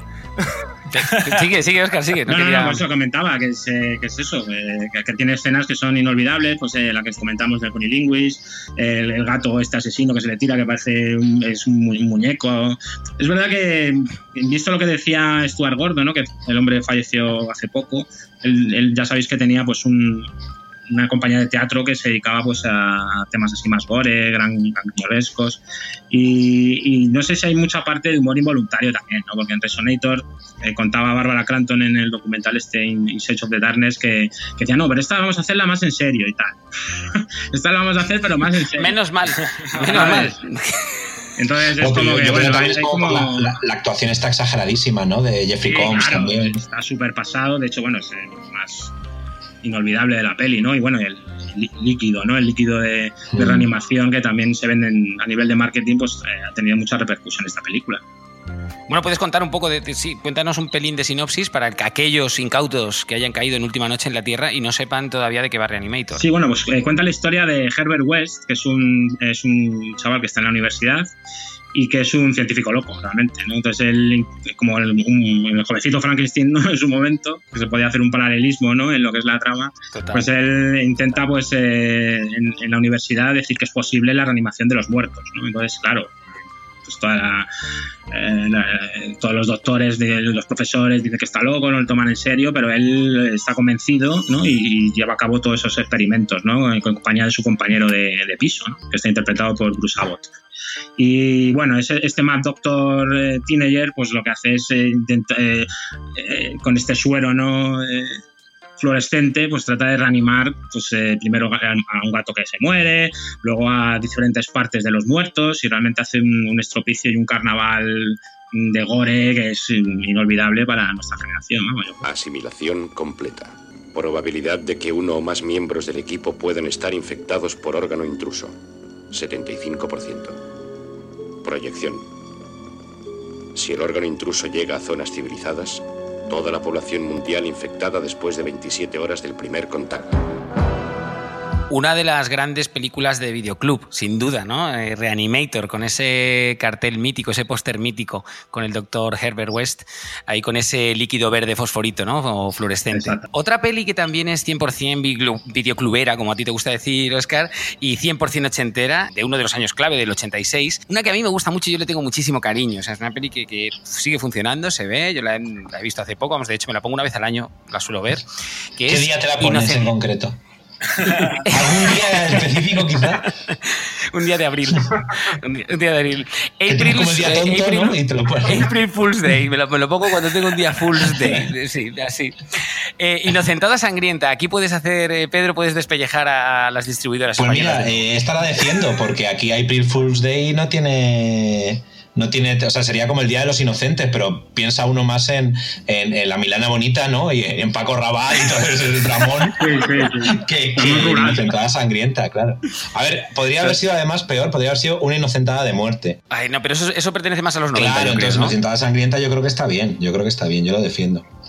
Yo también, yo creo que está bien traer. Y además enlaza con otras películas el subgénero de días festivos eh, sangrientos, ¿no? Está como San Días Valentín festivos sangriento, eh, yo qué sé, el primero de mayo sangriento, el día del Navidad padre, el día de la madre, también hay otra película. San Fermín, Sarmiento, Claro, Sarmiento. sí, y- sí. Sí, bueno, las pelis de los cumpleaños sangrientos, Claro, que además claro. son bastante buenas. de- de- Sí, sí, sí. Pues sí, aquí la tenemos. Inocentada Sangrienta, eh, como decimos, de Fred Walton, que yo decía, ¿este tipo qué, qué hizo aparte de, de Inocentada Sangrienta? Pues bueno, es un tío que al parecer hizo mucha TV movie eh, allá por los 80, Sangrienta. ¿no? Y Claro. Inocente, inocente en Telemadrid, estuvo dirigiendo varias temporadas. eh, hizo, hizo varias cosillas y de ahí se pasó saltó directamente a la sangre. Se tiró un La casquería. de sangre. Bueno, pues este tío, eh, ahí donde le veis, ahí con toda su, con su bagaje, eh, es el que hizo Cuando llama a un extraño, When a Stranger Calls, eh, que es un clásico del, del terror de 1979, eh, o Los asesinatos del Rosario, que también es otra peli que, bueno, las pelis que hizo, pues tuvieron ahí su... resonaron, res- resonaron. Y... Y, a mí me gusta especialmente Inocentada Sangrienta porque creo que es una peli súper entretenida. Son de esas pelis que te puedes poner y no te cansas de ver, ¿no? Porque te plantean, mm, pues eso, entre terror y comedia. Yo creo que define muy bien este, este género. Es una peli de terror, evidentemente, pero con muchos toques de comedia. Muchos toques de humor, muchos toques que, la, pues bueno, que, que alivian eso y que juega totalmente con el espectador. Está jugando contigo siempre. No sabes cuándo la peli va en serio o cuándo está de broma. Es una, es una cosa ahí un poco. No sé si la habéis visto, pero bueno, cuento un poquito de qué va. Eh, una anfitriona, vamos, hay una, una, chica que cumple años, entonces invita a, a sus amigos de toda la vida, del instituto y tal, a la universidad, a pues eso, a que vengan, ¿no? Pues no se, ven, no se habían visto desde hace muchísimo tiempo y pues esta panda de adolescentes son invitados a una fiesta que da en la casa, eh, una casa que tiene suntuosa en una isla en medio de un lago, ¿vale? O sea, ya te está colocando ahí, pues que les aísla en esa, en esa casa. Entonces, a partir de ahí, eh, esta mujer que tiene un sentido del humor así un tanto macabro, comienza como a jugar con ellos, a un juego como macabro, un juego de terror, eh, en el que, pues eso, no sabemos muy bien si- qué, qué- qué es un juego, dónde empieza el juego, pero el caso es que empiezan a desaparecer, empieza a haber eh, muertes como una especie de cluedo, muy entretenido, en el que hay una especie de body count, en el que se van muriendo, van Un desapareciendo. poco de negritos, ¿no? También de Agatha Sí, es un sí, regla. Sí, Sí, sí, sí, totalmente, totalmente. Y, y nada, mola mucho porque, bueno, eh, tiene, tiene esa- esas dosis justas de misterio, esas dosis de humor, esas dosis de terror, de, mo- de momentos de suspense. Está muy bien medida y yo creo que es mm, 100% disfrutable, así que ahí os la dejo. Sí, y lo de las inocentadas además es un caldo de cultivo muy bueno. No hay que olvidar que Alex de la Iglesia, que es uno de los grandes maestros en mezclar eh, terror y comedia, empezó ganándose la vida haciendo Inocente Inocente, que ha salido antes en, en Telemadrid. O sea que las inocentadas son, son muy No potentes. te- en, Sí, serio. sí, No sí, tenía claro. Lo idea, los prim- no primeros curros de Alex de la Iglesia, eh, Inocente Inocente. Sí, sí. Con, decía con tramas loquísimas de viajes en el tiempo y cosas así. ¿vale? Eso, eso habría que rescatarlo ¿eh? en algún momento. Apuntado queda, apuntado Cuando, queda cuando para venga buscarlo. invitado Alex de la Iglesia al programa, que vendrá tarde o temprano, eh, pues se lo Sí, preguntáis. que nos cuente. Claro. Continuamos con más cositas y, y no abandonamos la, esta década maravillosa que, que nos encanta, que son los 80 y que, como decíamos al principio del programa, hay muchísimas referencias que juegan en el terreno de la comedia terror. Y vamos con una que, otra película que, que es- esto sí que es un hito de, la historia del cine, es un clásico moderno totalmente incontestable y que, eh, pues oye, nos marcó a, una generación y yo creo que me sorprendió porque hace tiempo se la puse a, unos niños, los hijos de, un- de unos amigos, se las puse en casa diciendo, a ver, estos niños no han visto esta película, digo, voy a ponérsela. Y resulta que los niños, o sea, magnética, o sea, era, era se quedaban alucinados con la película. Es verdad que les dio un poquito de miedo, también hay, también hay que decirlo. Nos referimos a Gremlins. Hombre, es que da un poquito de miedo, la, la primera sobre todo. Nada, y hombre, la segunda ya tiene que tener. Yo soy muy defensor de Gremlins 2, ¿eh? Eh, a mí buena. me gusta más Gremlins 2 que la, que la 1. Y lo digo, yo soy defensor de- ¿eh? Pero- lo, lo digo con el corazón, de verdad. Eh, Yo soy defensor del Gremlin, del Gremlin Romero, o sea, del del- de Constantino Romero, o sea, del, del Gremlin sabio. O sea, yo eso- Sí, sí, que es el que pone la voz al Gremlin que habla en la segunda, en la segunda parte, sí. Pues Claro. Gremlins, todo el mundo la ha visto, una peli del 84 de un director del que hemos hablado ya, de Joe Dante, eh, en estado de gracia totalmente, y con un personaje también del que hemos hablado, que es Gizmo. ha salido. Eh, pues ya sabéis, la película pues es un, un viajante, ¿no? Que va por ahí eh, y, entra en una tienda extraña donde le compra un, un Mogwai, ¿no? Que es un- esta extraña criatura peluda que todo el mundo... todos- ¡Gizmo! Todos de pequeño queríamos tener, ¿no? Y pues... Y con Y tres de simples... también, ¿eh? Es que es ¿qué, precioso. co- qué cojones? Sí, sí. Y con, con tres simples reglas básicas que, te- que te- se deben seguir, que parecen muy sencillas y que parece Pero no lo son tanto. y al final es pues como la vida misma. No lo puedes mojar, ni darle de comer a medianoche, ni que le dé el sol. Pues ya está. Todo allá, toma. tomar por culo. Y, y digo que me gusta más la 2 eh, como comedia. Yo creo que funciona mejor la 2 porque es, es un... Es que Gremlins, Gremlins a mí no me parece, la primera no me parece que, que busque ser una comedia, lo que pasa que tiene esta Es una cosa peli de terror completamente. de o sea, es terror semifamiliar, ¿no? Un poco ahí como en la línea que, terror. que- Sí, que bueno, no, que no busca, que no busca el, el- el chiste, como si hace la 2, que de hecho En, en esta... En esto que has dicho antes, ¿no? De pelis de terror con esquema de comedia. Claro, claro, total, total. Aquí tenemos un ejemplo de una peli de terror con gags cómicos y la segunda que sería una peli de comedia con gags terroríficos. Total, total. Y bueno, ¿sabéis. ¿sabéis esto, no? De que, que la única cosa que, que no quería hacer yo Dante la segunda y que la única condición que puso para hacerla fue que le dejasen hacer lo que le diese la gana. Entonces se gastó todo el dinero en, en- como una reunión de, de Asylum de qué películas podemos hacer, pero con qué, qué clase de Gremlin podemos hacer. Y, y sacaron como 50 y dijeron, venga, los hacemos todos. Nah, es curioso que, que, prevaleció un. No, no, no, tú no escribes. Vamos para adelante. que es curioso que prevaleció un poco la visión de Spielberg, ¿no? que era el productor de, de la película, porque yo Dante la veía un poco más oscura y de hecho Gizmo se transformaba en un, en un gremlin malo. No, o sea, no había... Lo que pasa es que Spielberg dijo que, que, vamos, a toda costa había que mantener al muñeco ahí, ¿no? Hombre, Sí. vamos a ver, no, pero es que si, si Gizmo se convierte en un gremlin Claro. malo, entonces ya es que Es una Claro, de- se va la película. peli, se va la peli. Estaba viendo la- la- el plan de marketing de la productora de Amblin y dije, no, no, no, no. Estaba fabricando los muñecos ya, no. joder. Claro. Estaban viendo los 800 millones de muñecos que tenían fabricados Sí, ya. sí. Pero ya intentando defender la 2, si os Porque acordáis. Strider no hay peluche. No, es verdad. La 2 tiene algunas cosas magníficas, como cuando rompen la cuarta pared, o, o el eh, Gizmo haciendo de Rambo, o la aparición misma de Christopher Lee como este doctor malvado, ¿no? Que es el que hace todos los experimentos. La Gremlin. Por supuesto. La Gremlin. La Gremlin pitufina. pitufina. La Gremlin pitufina. Sí, sí. Sí, que además es la que sobrevive al final. Sí, sí. Y hay muchos elementos Spoiler. que son de comedia pura, ¿no? Cuando están los, los gremlins en el bar, ¿no? Por ejemplo, emborrachándose, que se empiezan a dar con la botella y tal, o sea... Hay Sí. un gremlin borracho y un gremlin idiota. O sea, es que esto, esto es muy bueno. Y el gremlin ese con ojos. Pues sí, Gremlins es una de las, de las grandes referencias de- del cine de género, la 1 y la 2. Las- la verdad que las dos son disfrutables. Evidentemente, Gremlins, la original, la 1, es un peliculón, yo creo que mayúsculo. ¿Que se puede disfrutar Gremlins 2 está bien? Sí, se puede reivindicar, te lo, te lo compro, Gus.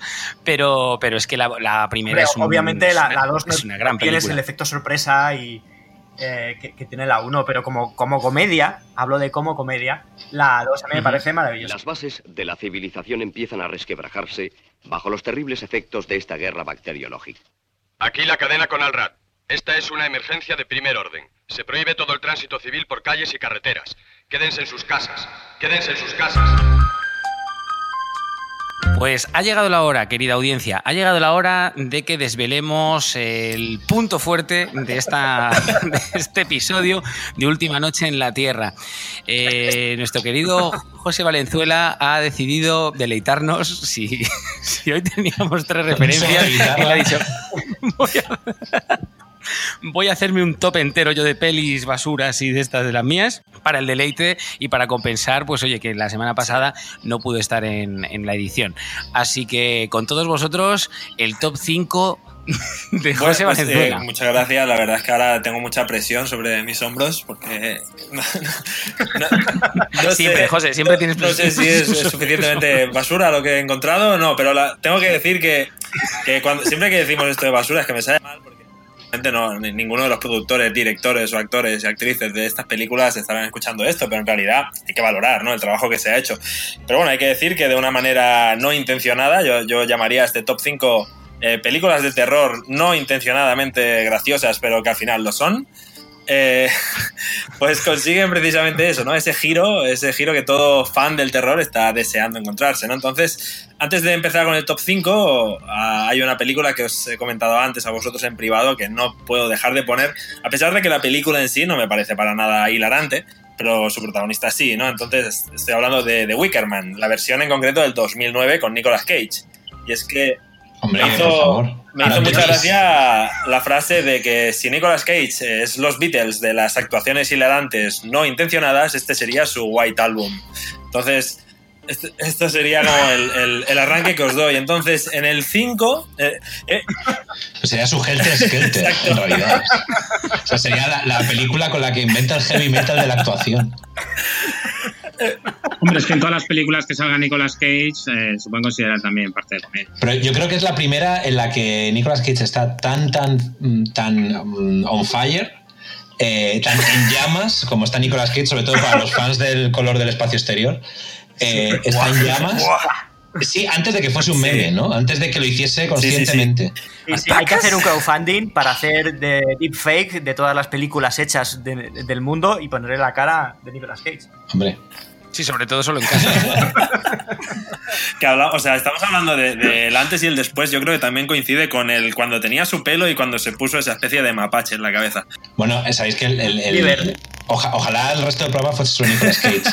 Eh, pero sabéis que en el momento en el que se le va la olla mm, eh, a nivel de criterios de selección de proyectos, es el momento que, que le mete un palo a Hacienda porque él no sabía que había que pagar Sí. impuestos. Entonces va ahí como ya con el freno quitado. Hasta, yo creo que hasta Wickerman más o menos va eligiendo lo que hace. Escúchame, pero es que esto lo comentamos justamente, lo comenté el otro día con mi querido Pablo Schumann y hablábamos justo de eso, de que digo, oye, ¿ahora qué es lo que le impulsa a coger estas películas? Pues yo creo que, claro. O sea, Hacienda ya no, Hacienda ya no está detrás de él, pero, pero qué pena- qué pena que no que pudo se haya hacer- sus acciones. Y qué pena, qué pena que no pudo hacer Superman de Tim Burton. ¿eh? Oh, ya, hubiera ya, sido también glorioso. O sea, Nicolas Cage no es una persona que haya dicho, no, ya, ya he pagado el pufo de Hacienda, ya vuelvo a la, a la senda del hombre recto. No. O sea, ese No, hombre ha probado, ha, pro- ha probado las mieles del infierno y quiere más. Claro, es que hay un millón, que un millón de dólares en, en un cómic de Superman, en el número uno Sí, de sí. Superman. O- o- Está tarado, Cuando sí. se compró la casa encantada, que luego Claro. no pudo vivir ahí porque estaba encantada. Y hay que recordar que el, el criminal de. O sea, el, el- el- historial criminal de Nicolas Cage tiene por un lado el pufo de Hacienda y por otro lado robar eh, huesos en cementerios. O sea que, en fin. O sea, has elegido, José, un, un arranque para sí, tu sí, top. no, te iba a decir, eh, ves. creo que tiene éxito porque no estaba ni en el top 5. O sea. Pero bueno, os, o sea, os digo las. 5, en realidad no he sabido. O sea, he puesto un orden aleatorio porque me parecen todas maravillas. Vamos a empezar con una que se llama The Food of the Gods, la comida de los dioses de 1976. Calificada por algunas personas como la peor película con roedores de la historia, ¿no? Eh, Vivos. exacto, exacto. La, la propuesta ya en sí lo dice todo, ¿no? Eh, Surge una especie de ambrosía, ¿no? Este alimento de los dioses de la tierra, y unos campesinos lo que deciden es dársela de comer a los pollos. Entonces, claro, ya con, con esta propuesta, ¿no? Los pollos eh, crecen, se, se hacen más grandes que un humano, y ahí empiezan los ataques de animales gigantes, que yo he clasificado como ataques de animales gigantes, que en realidad no lo son, pero que como están en un primer plano de la escena, entonces lo parecen. Clásico, clásico. Me encanta, Este me sería encanta, la me encanta este sinopsis. nuevo Entonces género. nos vamos al 4 con una traducción muy difícil, yo de hecho no la he visto en español, que sería Thanksgiving, como Thanksgiving, que sería acción de gracias, ¿no? Mira. El Thanksgiving, Acción de muerte. Ah, ¿Qué os Qué parece, bien, qué bien Sí, sí, Esto sí. te tiene que encantar, qué os. Qué parece acción, de gracias? te lo compro. Yo lo dejo ahí. Si algún Aplaudo, distribuidor aplaudo. quiere sacar esta película, yo Y la, también. y la verdad es que, bueno, si el distribuidor coge la película que se hizo en el 2009 y ya se va solo a la primera escena, tendrá un poquito, le tomará la temperatura, digamos, a, a la- al tono, porque la primera escena nos planta en el primer Acción de Gracias, allá por 1600 y pico. Nos encontramos con una peregrina que va con las tetas al aire corriendo, siendo perseguida por un pavo demoníaco que lleva un hacha. Y que antes de matarla le dice, Nice tits, bitch. Entonces, Dios, Dios santo, esto Y la otra dice, pavo, cállate. A ver, yo lo que yo lo que no sé es cómo te puedes ir superando cada vez más, José. O sea, esto, de verdad. O sea, yo pensaba que con Leprechaun 4 teníamos ya el, el- el- el techo, ¿no? El techo de, de- de todo esto, pero, pero cada quería, día me sorprende. quería poner, de hecho, Lepre- Sí, la sí. saga Leprechaun en su totalidad, pero bueno, como ya estuvimos hablando de ella, saltamos a- al número 3, ¿no? Que sería La cosa con dos cabezas, de 1972. Esta en realidad es más conocida, maravilla. ¿no? Un convicto está esperando Sí, a, sí. a que le, toque- le llegue su hora con la silla eléctrica y decide aceptar, en lugar de eso, formar parte de un experimento. Ese experimento en sí consiste en ponerle una segunda cabeza que resulta ser la de un médico racista blanco. Y el exconvicto, ¿Cómo? el exconvicto es negro, que es lo que le da calidad a la película, obviamente. Muy, muy loca, con, con ¿De Ryan qué año Gillan es esta ahí. peli? Los 70 y algo. Este es un... Es un poco rollo contexto Black Exploitation. Sí, sí. Pero que bueno, que estaba Ryan Sí, Millan sí, sí, ahí. no, ¿eh? Ya os digo, hay calidad. Ah, que es, de, es Ray Milan. Sí, sí. Que de hecho en, que, que tuvo que grabar todas las escenas pegado al- a su compañero. Y fue bastante jodido el rodaje. Que se me dice, ¿cómo vamos a hacer esto? Pues mira, yo te, yo te lo No te explico. preocupes. No te preocupes, coge, Mira, agarra ese coges- extremo de la cinta americana. Agarra esta cinta americana. Sí, siguieron un poco el método de este muerto está muy vivo. Eh, para- Luego, pues en el número 2, y mira, nu- nunca mejor dicho, está Troll 2, eh, de 1990.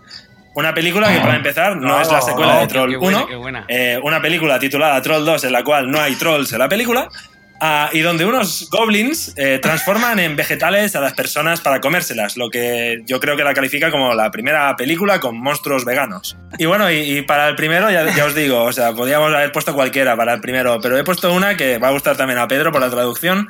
El, título original es The Manito de 1978 y fue traducida como Retorno desde la quinta dimensión. Ah, Ah, claro. la, la sinopsis De la famosa saga Retorno de la. Dimensión, ¿no? La sinopsis eh, eh, será muy breve. Una mujer descubre un tumor en su cuello y tras las pruebas médicas se revela que se trata del feto de un antiguo hechicero indio llamado Misquamacus. Y ahí os lo dejo. ¡Mis guamacos! Te presento a mis guamacos. Y hasta aquí mi top 5.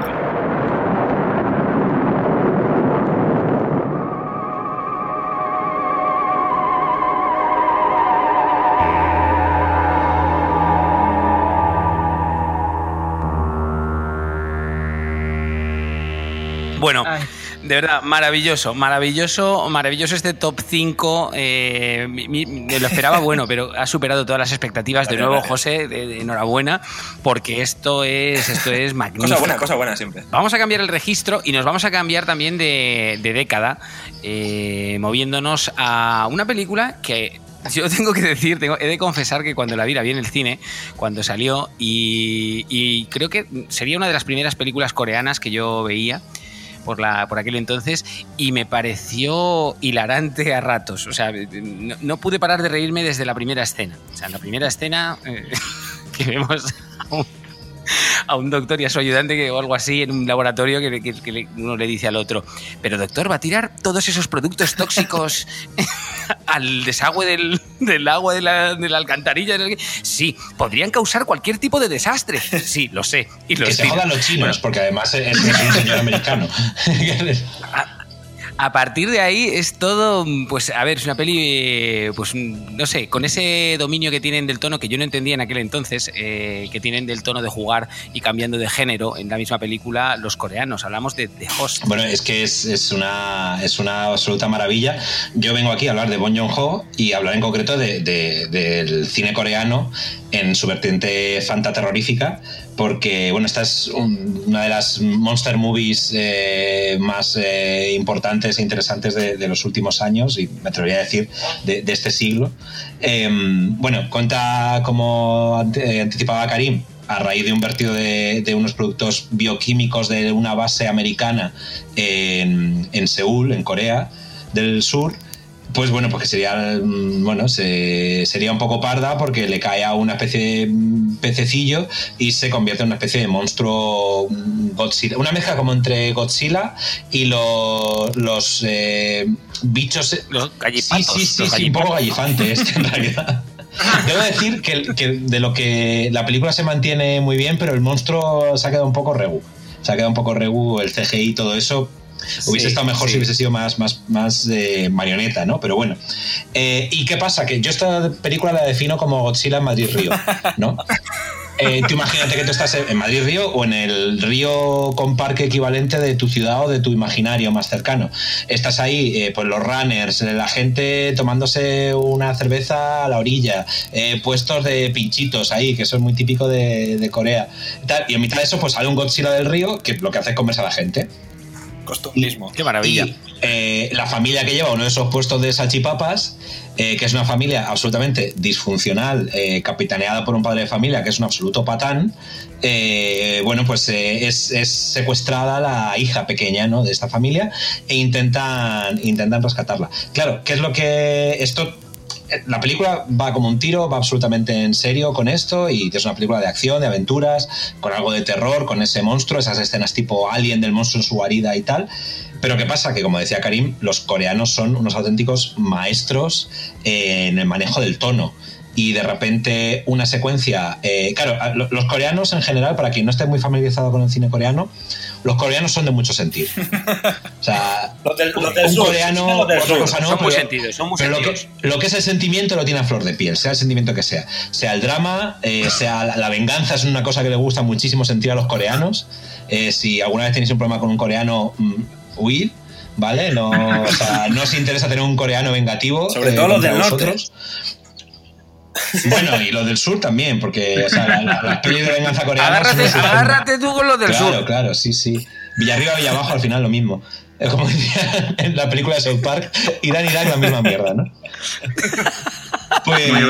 Joder, que esta pues peli, claro. lo que- la, la escena esta que comentabas, Pedro, de que están ahí, que sale el- la criatura esta, está rodada como Dios, ¿eh? Ahí Ajá. se ve... Está rodada es que, increíblemente. joder, ni más ni menos el, el de Parásitos. que, bueno, Claro, no- efectivamente, Bon Joon-ho, ahora director ultra famoso con, con Parásitos, pero que tiene la capacidad de de repente hacerte la escena súper dramática de un funeral multitudinario por las víctimas de, Ese- de ese- esto, esa, esa escena, esa que ellos se esa ponen escena. a llorar a moco tendido de verdad, pero claro, pegan unos gritos, se caen al suelo, estallan tanto en esa catarsis de drama puro que la escena es hilarante, pero te, lo estás pasando fatal, porque te estás riendo, ahí te estás riendo en un funeral, pero mal.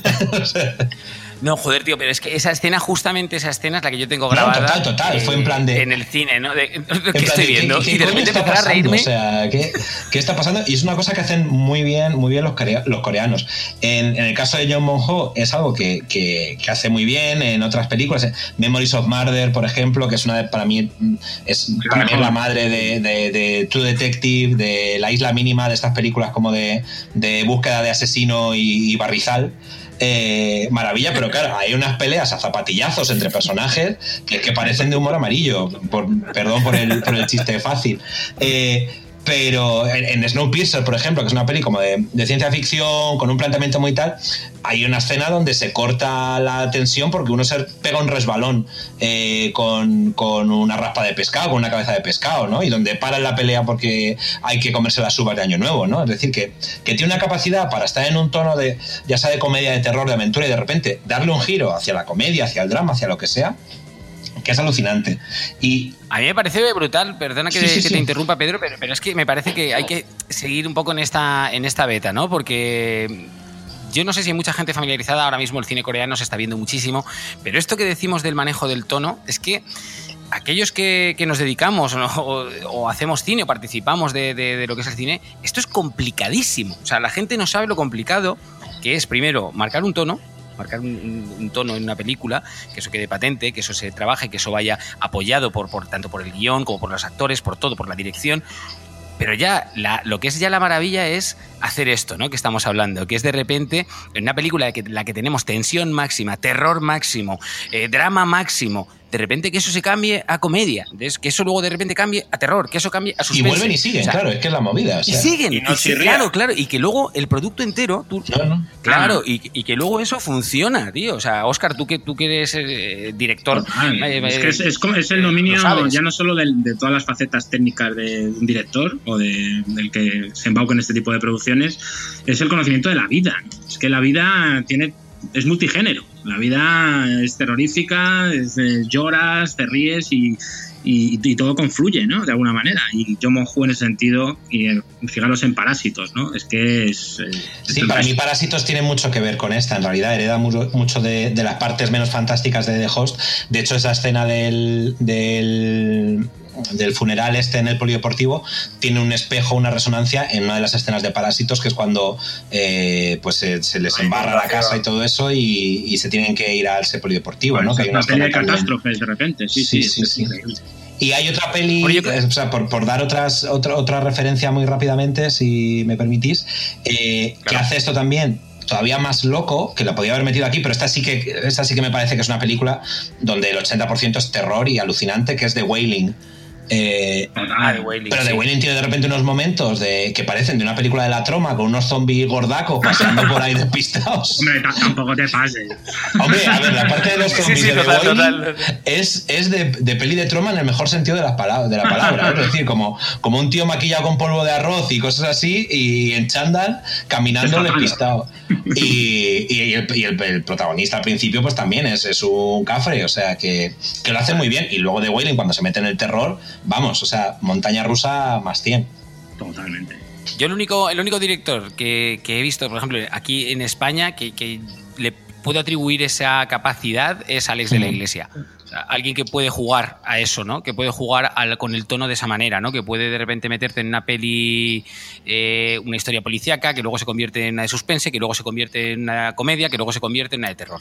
¿sabes? Hombre, Alex, Me parece que Alex es el padre de las comedias de terror, ¿no? De hecho, en todas sus películas siempre, siempre pone ese anexo, ¿no? Una comedia terrorífica. O... Claro, pero yo creo que él está más en la comedia, a pesar de que trabaje con, salvo yo que sé, pues igual la habitación del niño o en películas más de encargo que, que son que, que van más a tiro fijo, eh, pero cuando él hace su cine más, más autoral y yo para mí por ejemplo ahí la- don- donde revienta y se pone Nicolas Cageano en, en términos de, de llevarlo todo al extremo es en balada triste de trompeta yo creo eh, que, que, claro lleva todo lo, lo terrorífico a lo más terrorífico y, y la comedia a lo más comedia y lo esperpéntico a lo esperpéntico que yo creo que es realmente donde bebe Alex ¿no? del, del Sí, esperpento de Valle. Inclán y, y, y todo esto Berlanga.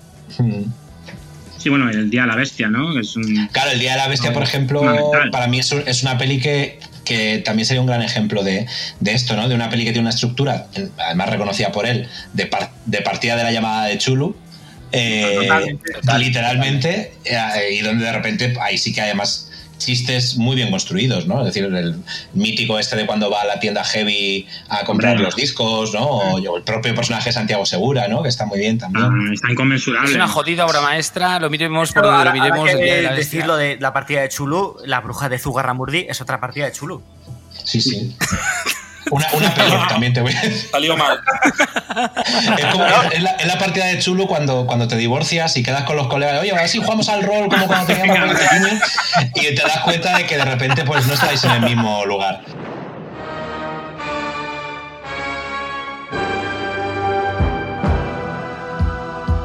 Vamos a seguir en esta noche que estamos eh, analizando ese, ese terreno inexplorado por nosotros hasta ahora de el humor y el terror, ¿vale? Donde nos damos la mano. Y vamos con una peli, eh, vamos a, a recuperar a Stuart Gordon de nuevo. Con, eh, con. No, a, No, a- es Brian ¿es Stuart Gordon o de y- y Stuart Gordon y Brian Yuzna son un. Binomio. Son un binomio total, ¿no? Dime, dime por favor, Oscar, que vamos a hablar de, de, de aquello que hicieron con Filmax. Terrible. Hay, muchas cosas que han hecho con No, Filmax. no, no, ¿cómo se llama? Es que me sale Fear Factory, pero ¿cómo se Fantastic llama? Fantastic ahí, Factory. estaba yo, ahí grabando. Hostia, o sea. Pues sí, eh, bueno, pasamos de una, de una peli familiar como es The Host a otra peli familiar como es Society. Hombre. Oh, grande, Society. grande Society, tío. Que, ¿Cómo me gusta esa película? ¿Qué película? Es, que es una peli que se nos quedó marcado, ¿no? Es- Esta sí que es videoclub total, ¿no? Es en pleno 1989. Y es una peli que eso, pues lo que estábamos comentando, ¿no? Un poco auspiciado por, por el éxito de Reanimator, pues el, productor, que era Brian Yuzna, pues eh, prescinde ahí de, de su amigo en la dirección y, y se, se pone de director, ¿no? Y la verdad es que hace una película siguiendo un poco todo el canon que había marcado con, con Stuart Gordon, eh, mezclando pues el humor bizarro y, el horror, ¿no? Y, es la- una de las más conseguidas, que hicieron varias y es esta, es Society, ¿no? Es esta, esta sátira, ¿no? De, de ricos y pobres en Beverly Hills, ¿no? Es, es una especie de sensación de vivir con gore, surrealismo y que se ha convertido en, en una peli de culto entero. Seguro que Pedro tiene, seguro que Pedro tiene un nombre para, para Society. Sensación de morir. Sensación de morir. La habéis visto todos, ¿no? Bien, es, bien, una, bien. es una peli inolvidable. ¿no? Cuenta la historia de, de este chaval, ¿no? Que es un, es un joven de, de familia rica, que es un actor televisivo, que no recuerdo el nombre, y que es, es muy... Es Willy Warlock, exactamente. Pues es un hombre que es, es muy, es muy popular en clase, ¿no? Pues es, pero él siente en su foro interno de que no pertenece a ese mundo, ¿no? De, de ricos, ¿no? Y entonces poco a poco empieza a percibir pues que sus padres y su hermana pues actúan de un, de un modo muy extraño, ¿no? Por ejemplo, hay una escena que, que ve a su hermana desnuda en la ducha y, y ve al mismo tiempo pues la parte trasera y delantera, ¿no? Que coinciden. Entonces eh, hay como rayaduras así que, que le van llevando a aumentar esa paranoia, ¿no? Eh, y, que, y que todo se va acercando pues Pero escucha, pero esto, esto, esto yo creo que no ha quedado claro eh, de la parte trasera y delantera a la vez. ¿Qué, se le- significa bueno, esto para la eh, audiencia? las, tetas y el, las tetas y el culete a la vez. que se la ven. Claro, es que, esta es una- es que esta es- hay que decir que esta es una peli muy loca, muy loca en la que ocurren cosas de verdad aberrantes y muy extrañas. Totalmente. Claro, porque dice, no, la parte delantera, trasera, eh, eh, continúa. Al grano, ¿no? La Sí, sí, no, cuarentena bueno, te- todo, la verdad es que como comentas hay, un- hay una serie pues de sobre todo auspiciado por los eh, por los magníficos eh, efectos especiales no El- completamente lisérgicos de Esta sí lo compro. Screaming Matt George no que es, que es un genio vamos de- es, por ejemplo descojonante el momento este en que el, padrastro ¿no? del protagonista pues que, que en medio de una orgía así de que es, un incesto ¿no? que está con la madre y la hermana aparece con, con la cara en el culo literalmente ¿no? y haciendo pedorretas ¿no? con la boca es como Es, una peli delirante, lisérgica, como, como dices, Oscar. Yo creo que si hay una peli lisérgica, está Hausu, que la comentamos el episodio pasado, y, y esta, porque esto sí que es de viaje de droga dura. O sea, Sí, pero bueno, es- la es verdad es que tiene un, tiene un manejo del suspense que yo la recuerdo, eh, a mí me, me fascinaba, o sea, que te va llevando muy bien, ¿no? Porque a medida que se va acercando, pues Sí, sí. un poco, la- porque se van a, hacer, van a hacer una celebración, que va a entrar en la edad adulta la hermana, ¿no? Entonces se van a juntar los miembros de la alta sociedad en la casa de los padres. Y entonces, pues, eh, empieza el, el chaval empieza a desconfiar pues, de sus compañeros de universidad, de repente es un poco apestado, ¿no?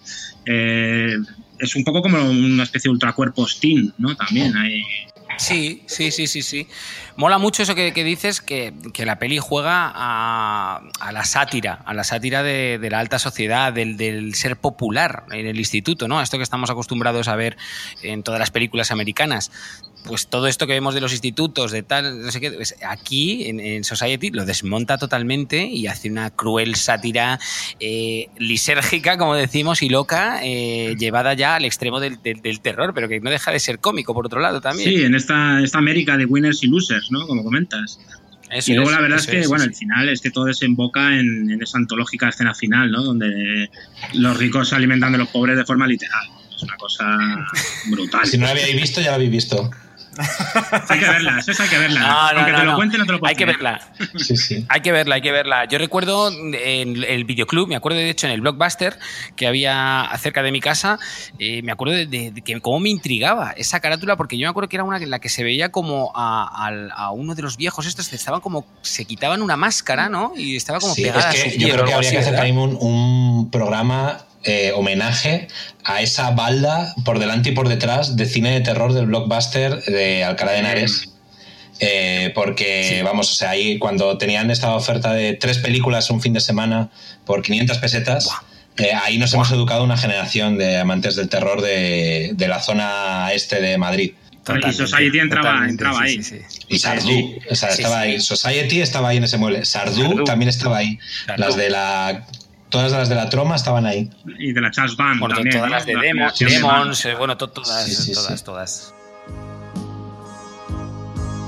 Si antes cuando os comentaba la película de, de la muerte del amore de Michel Soavi eh, os hacía una comparación diciendo que bueno que podía ser la mezcla perfecta entre pues el eh, Tim Burton, el Peter Jackson de Braindead, ahora ha llegado el momento de comentar eh, esa, esa Braindead, ¿no? Esa Braindead seminal que nos bueno que realmente pues es, es una película en la que colapsa un montón de, de- de referencias del género que Peter Jackson maneja perfectamente. Sí, sí, querido oyente. Eh, Peter Jackson, el del Señor de los Anillos. Pero antes de Peter la etapa. Jackson de criaturas celestiales, que es, es más jodido todavía. El de criaturas, claro. Bueno, criaturas celestiales todavía, a ver, se puede dar la mano todavía con el Hombre, fantástico. pero igual con no. tono- A ver, con no se da la mano a nadie, o sea, salvo mal Claro. gusto. eh, Pero es verdad que uno de eh, este Peter Jackson de repente coge eh, y crea uno de los grandes hitos del cine gore. A ver, el cine gore más comercial, pero sí, es, es- es gore auténtico, es casquería, son vísceras, es sangre. Y, y eso, Y y antes de dedicarse a. Y Natilla. ¿Y Oh, Natillas? qué hace. El mejor rata mono. Mira, mira, Ah, de películas de roedores que has hablado antes, la rata mono del zoo de Wellington. Bueno, bueno, bueno, bueno, bueno, bueno, bueno. Es que, es que, eh, o sea, escucha, ten- la tengo en un retrato encima de mi Sí, cama. sí.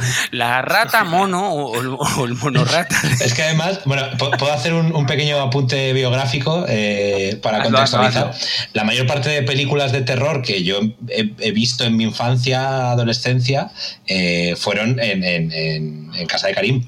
Eh, y Karim es una persona, todo esto luego si no te gusta lo editas, pero es una persona que le, le gustaba mucho el doblaje y hacíamos como muchas, se, se recreaba mucho en las frases de las pelis, ¿no? Y cuando totalmente veíamos el cine en VHS eh, doblado. Y recuerdo perfectamente esa cosa de ese mono tiene que estar mañana en el zoo de Wellington, ¿no? Una frase como muy mítica. Yo lo recuerdo en eh, la película y lo recuerdo en tu voz, Karim. Oye, me halaga, sí. me halaga que, que el- que el- que la, la rata mono esté, eh, que la recuerdes en mi voz. sí. Porque sí, sí, es verdad. Es verdad que hemos compartido, hemos compartido mucho. Aquí los, los integrantes de, de Última Noche en la Tierra. Tenemos ahí, sobre todo los de Claro, claro, que está quedando un, poco, un programa un poco localista, pero claro, somos mayoría. Tres en multitud. Así que, pues sí, como decimos, el, el mono rata, pues bueno, resulta que en esta Brain Dead, una extraña rata mono, eh, pues bueno, la, la traen desde Sumatra, desde la isla, y la llevan a Wellington, al zoo, y resulta que este, esta rata mono muerde a la madre de Lionel. A Lionel, ¿Vale? Y la conta.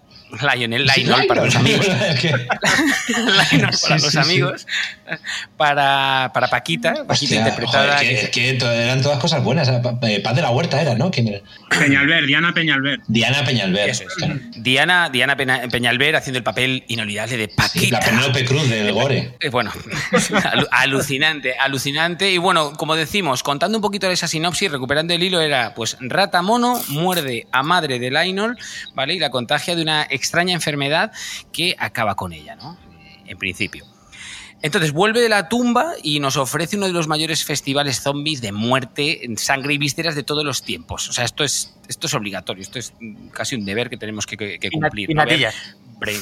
Y natillas, y natillas, y natillas. Ahora vamos a contar eso. Pero vamos, yo quiero destacaros, o sea, no, no- no voy a entrar en toda la sinopsis de la película, pero sí que de com- comentar que en un momento dado, Lionel, este protagonista, que, cuya madre pues es un zombie, un zombie ahí extraño, pues tiene en casa a, a- a su madre hecha zombie, a una enfermera que la cuidaba hecha zombie, a, Al cura, ¿no? a un cura, al cura, al Cura, cura también hecho cara, zombie, el cura del... El cura, esta es una misión divina. Bueno, Crisis podría haber sido la, la secuela. ¿eh? Bueno, ¿no habéis De dicho el título, el título en español? Tu madre se ha Claro. comido a mi perro. tu madre se ha comido a mi a perro. ver, además, en este caso, mejora la original. Hombre, Braindead, Muerte Braindead, cerebral. bueno, Braindead, eh, eh. sí, Braindead, bueno, nada, nada. Tu madre se ha comido mi perro, maravilla. además con O sea, esa claro, de, Lainol, tu madre se ha comido a mi perro. Bueno, no todo. es que es maravillosa. Bueno, pues eh, lo que quería destacar es ese momento en el que, bueno, tienen ahí a los zombies Lionel, ¿os acordáis que está como una chacha intentando ahí darles de comer, limpiando la casa, los zombies ahí atados a las sillas y dándoles de comer, y de repente el cura y la enfermera tienen un affair. Tienen un affair, es zombies, y de ese, de ese affair eh, pues sale un bebé zombie. ¿vale? Sale, sale un bebé zombie, sale un bebé zombie de la enfermera y entonces la escena maravillosa en la que Lionel saca a pasear al. Claro, dice, ha salido un bebé, pues tendré Claro. que pasearlo como, como, como las madres hacen. Y saca al bebé a pasear en un carrito de bebé y se lo lleva. Esa escena es hilarante. Hilarante, o sea, es maravilla. Es un ser atrapado. Atrapado. Ni siquiera se atreve a salir durante la noche solo. Bueno, pues eh, precisamente hablando, hablando antes de, cuando estábamos montando un poco las ideas del programa, eh, Pedro comentó o propuso ¿no? una, casi una sección completa sobre adaptaciones en tono de comedia o distinta- distintos otros tonos, digamos, de, de- sobre cine de Drácula, vampiros y demás. Y, pienso que no podíamos dejar de hacer este breve comentario sobre Drácula o Conde Mor 2, de hecho, porque es- esto sería la segunda película del universo cinematográfico chiquito, podríamos decir, ¿no? Ah, en, la, anterior, ¿no? Que era, era Conde el pecador de la pradera, eh, Chiquito la calzada y Lucas, de su fa- famoso hasta luego Lucas, ¿no? Estaban en el oeste, pues en esta abandonan el oeste, se van a Europa, Europa en barco, hay, hay algo extraño, alguien ha mordido en el cuello a una mujer que, que ha muerto, entonces hay una tormenta, acaban ahí perdidos intentando no morir, mordidos por tiburones y llegan a una isla misteriosa en la cual, eh, no me preguntéis por qué, pero Chiquito tiene que hacerse pasar por Drácula. Entonces, eh, a partir de ahí, bueno, pues... Cara, es- Drácula con B de exacto, Barbate. Y es de los pocos pósters que yo he tenido en, en mi habitación, el- al conde Drácula. Eso es mal. Eres un grande. Tenías que elegir estaba entre esa, Apocalipsis Now y dije, no, no. Drácula.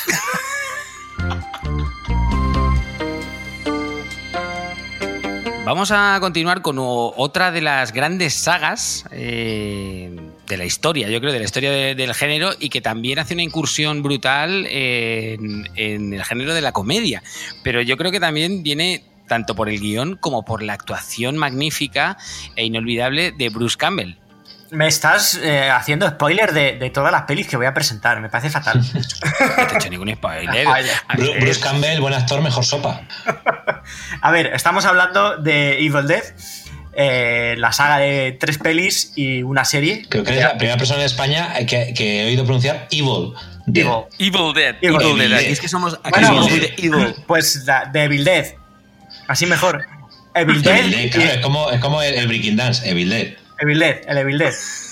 Que es- son unas pelis y serie de Sam Raimi, la primera del 81, la segunda, que es la que por la que yo quiero empezar, del 87, y luego su... Oye, ¿qué, qué año, perdona, el, el 81, qué añazo, ¿no? Porque está Evil Dead, es el año de, de un hombre lobo americano en Londres Sí. y, y de Aullidos también, de Joe Dante. Es que realmente, a ver, los 80, Los 80, yo creo que sí. no tiene, no ti- la, la- es la- la los década 80 son 10 entera. años y hay como 200 pelis, con lo cual... Claro, es que da igual el, elige el año que quieras de los 80, que va a haber tropecientas pelis que son icónicas. Yo me O sea, quedo, si, hay que elegir un 70 año, también. si hay que elegir un año, yo me quedo con el 84. Eh, Sí, yo. ¿no? Y el 82. Y el 86. Es que todas. Los pares, vamos. Me quedo con los pares. Me quedo con los pares. Venga, va. Eh, Empieza. Evil Dead. Eh, peli de San Raimi. La primera, pues son cinco chicos que van a pasar un fin de semana en una cabaña perdida, ¿no? Y pues una vez ahí instalados y están ahí como cenando, pues eh, la trampilla que, da al sótano se abre de golpe y bajan a investigar.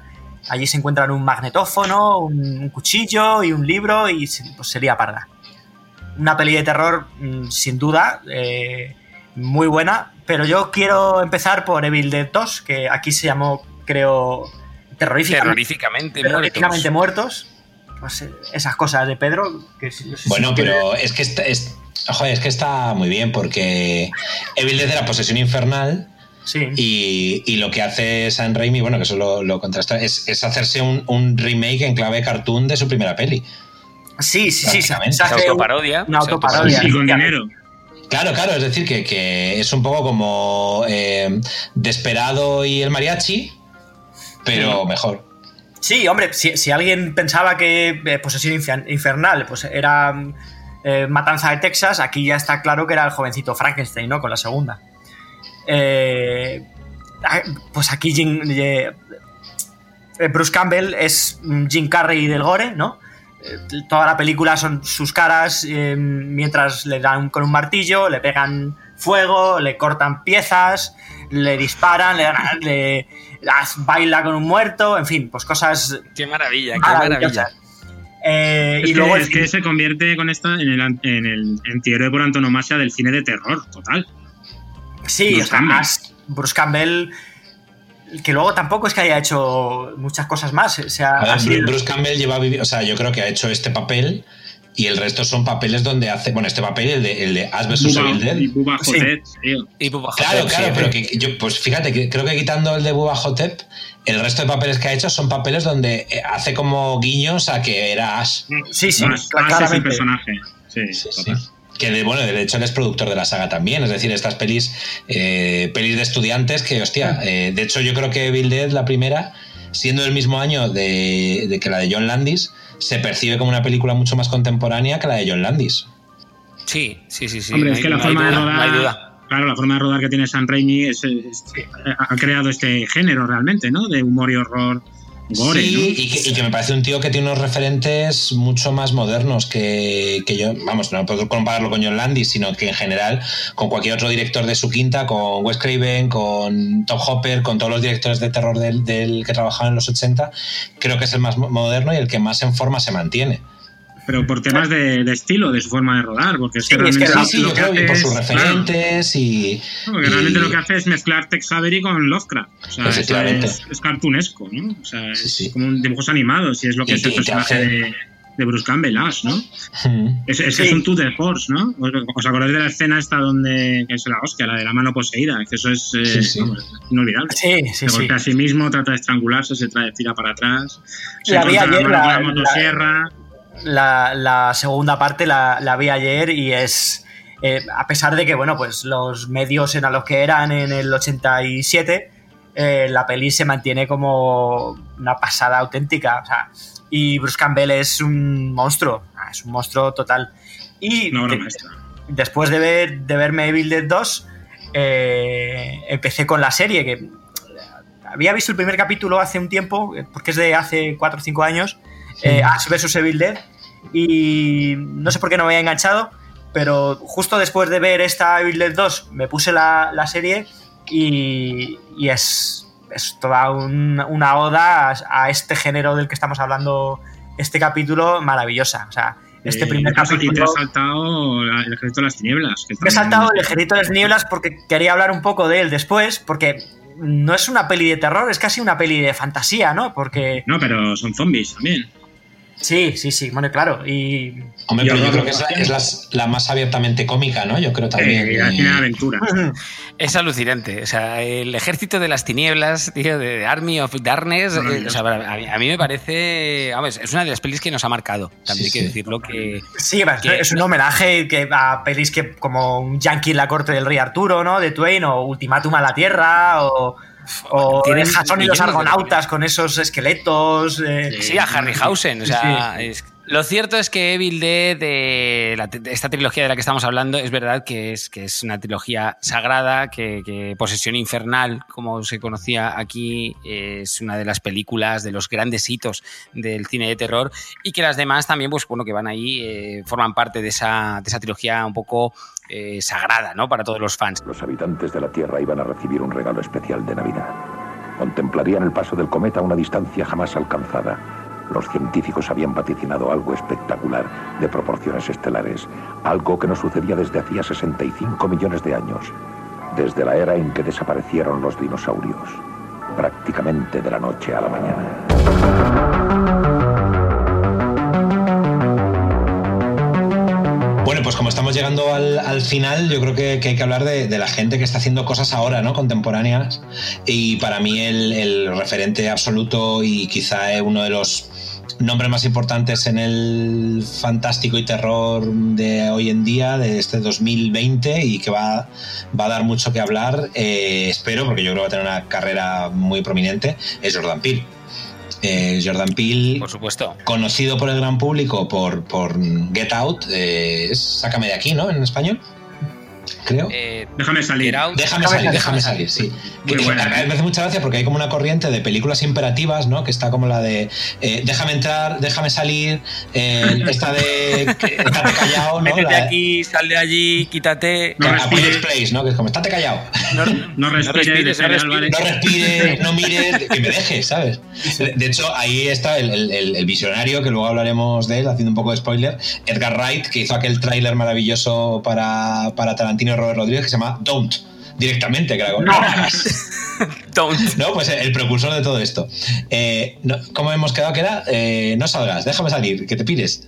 Bueno, Jordan Peele, Get Out. Distribuidores españoles, curran mal las traducciones. Eh, claro, Jordan Peele se da a conocer al gran público, al gran público con esta película, que para mí es, es una cosa estupenda.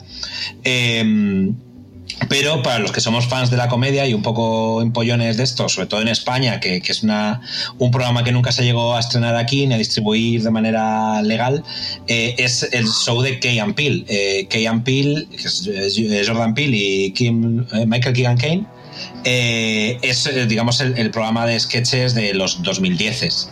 ¿no? Es un programa que, de sketches de estos dos eh, actores eh, afroamericanos que tienen un bagaje y un músculo y todo a la hora de hacer sketches brutal. Y ahí ya Jordan Peele, que dirige muchos de ellos, da fe de lo que le mola el cine de terror ¿no? y, y el género. Y de hecho hay, hay por ahí, no sé si luego incluso lo podemos colgar en, en- en las descripciones del podcast o lo que sea. Sí, claro, claro, sí, sí, sí. Luego en la línea de tiempo vamos a colocar hay ahí la playlists referencia. en YouTube que recopilan sus mejores sketches eh, basados en, en cine de terror. Hay uno en concreto que se llama White Zombies, que es una absoluta Una maravilla, maravilla. de, una obra maestra en dos minutos y medio, que precede lo que, lo que luego será Get Out.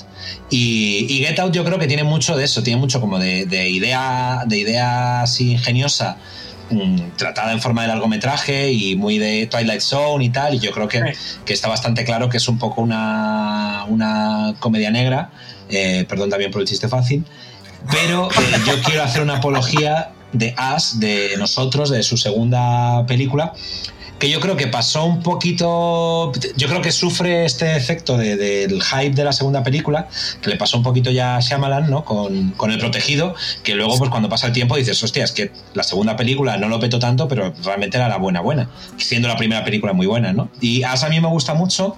Y yo creo que por un lado eh, apuesta más directamente por el cine de terror, ¿no? Es una película que, que tiene momentos muy logrados, además, encuentra resortes nuevos, ¿no? Como simplemente la voz de la actriz o, o- o cómo trabaja con los actores haciéndoles doblar papeles y que sean tan diferentes unos de otros y tal, ¿no? Tiene cosas muy, muy chulas. Y luego a la vez la parte de comedia, creo que está es menos presente, pero es muy, muy, muy fina y está muy, muy bien hilada, ¿no? Eh, tiene cositas, eso, como muy para los muy cafeteros, como en esta pareja blanca que hacen un poco de, amigos de, de, la pareja protagonista. Eh, uno de ellos es, Tim Heidecker, que es eh, un actor de un programa de culto que es el show de Tim and Eric, que es una comedia rarísima, o sea, como muy, muy extraña, y lo, lo meten ahí de actor como como guiño reconocimiento a, a, este tipo de humor más esquinado y para mí tiene el, el, el chiste más gracioso de, de, los últimos años en cine que es en este momento donde la, esa familia doppelganger eh, empieza a atacar a gente y la familia doppelganger de, de, este, de esta pareja de blancos eh, claro, tiene ese chiste de. de lo, lo, llaman Ofelia o Sofía o algo así, pero es como una especie de Alexa. Y es como Alexa llama a la policía, call the police, y le ponen fuck the police, ¿no? De, y, y, la tía es masacrada mientras suena fuck the police, ¿no? Que además, pues mira, pues más, más, contemporáneo que ahora. Entonces, muy, muy recomendable eh, todo el curro de Jordan Peele. Creo que es un tío finísimo a la hora de equilibrar comedia y terror. Eh, me da un poco de pena eh, que esto que ha hecho de Twilight Zone no haya ido por, por esa línea, por lo que he entendido. Yo no, lo he, yo no lo he visto, ¿eh? Yo, yo no lo he querido ver porque todavía. no he leído ni una opinión favorable, entonces, ¿para qué llevarme de gusto? Y, hombre, pero, pero bueno, hay, que, hay, que, ver las cosas, ¿no, hombre? Experimentarlas por nuestra propia. Sí, pero bueno, no luego el, el, la vida es muy corta también. Eh, yo qué sé. Uno tiene sus dealers y, y, si tus dealers de confianza te dicen esto no es buena mierda, pues ¿para qué? Y, pero sí que bueno, yo creo que tiene pues va a seguir haciendo películas desde luego, porque además estas dos pelis las ha hecho con Blumhouse, que es una productora eh, que tiene muy buen ojo para sacarle muy buen rendimiento a, a, los presupuestos de las pelis y que también tiene muy buen ojo para esto de conjugar el, el cine de terror con, con la parte de la comedia. De hecho, la última peli que ha hecho, que la dejo ahí apuntada, es The Hunt, que todavía no se ha llegado a estrenar en España. Fue esta película que tuvo ahí como una como una sí, controversia sí, sí. y tal. Eh, y, y, que, bueno, yo creo que es, que es una película también que, que es muy, muy puñetera con, con, la parte cómica, ¿no? Que tiene. O sea, que yo creo que nos va a dar, nos va a dar alegrías Jordan Peele y, y la productora Blumhouse. Amigos, hemos llegado al prácticamente final de otro programa más de Última Noche en la Tierra, en este especial que estamos dedicando a ese terreno, a ese horizonte donde se dan la mano eh, el terror y la comedia. Y no nos vamos de ir de aquí, no os voy a dejar que os vayáis eh, sin darme esos imprescindibles, esos imprescindibles que tenéis preparados, esas recomendaciones imprescindibles que tenemos que ver sí o sí.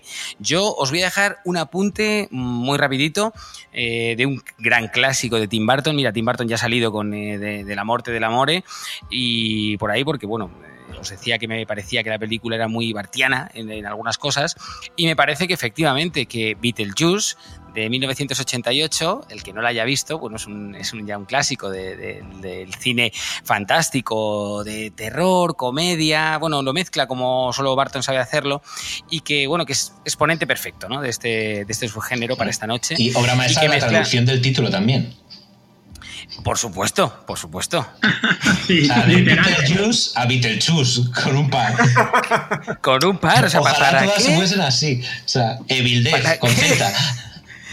¿Por qué? Vete, tú, cuando tú no sepas qué hacer en esto de los títulos, tú vete a la fonética. Sí, sí, total, total. Pero, pero ese, ese, fue un visionario al que nadie hizo caso, porque no se ha extendido demasiado.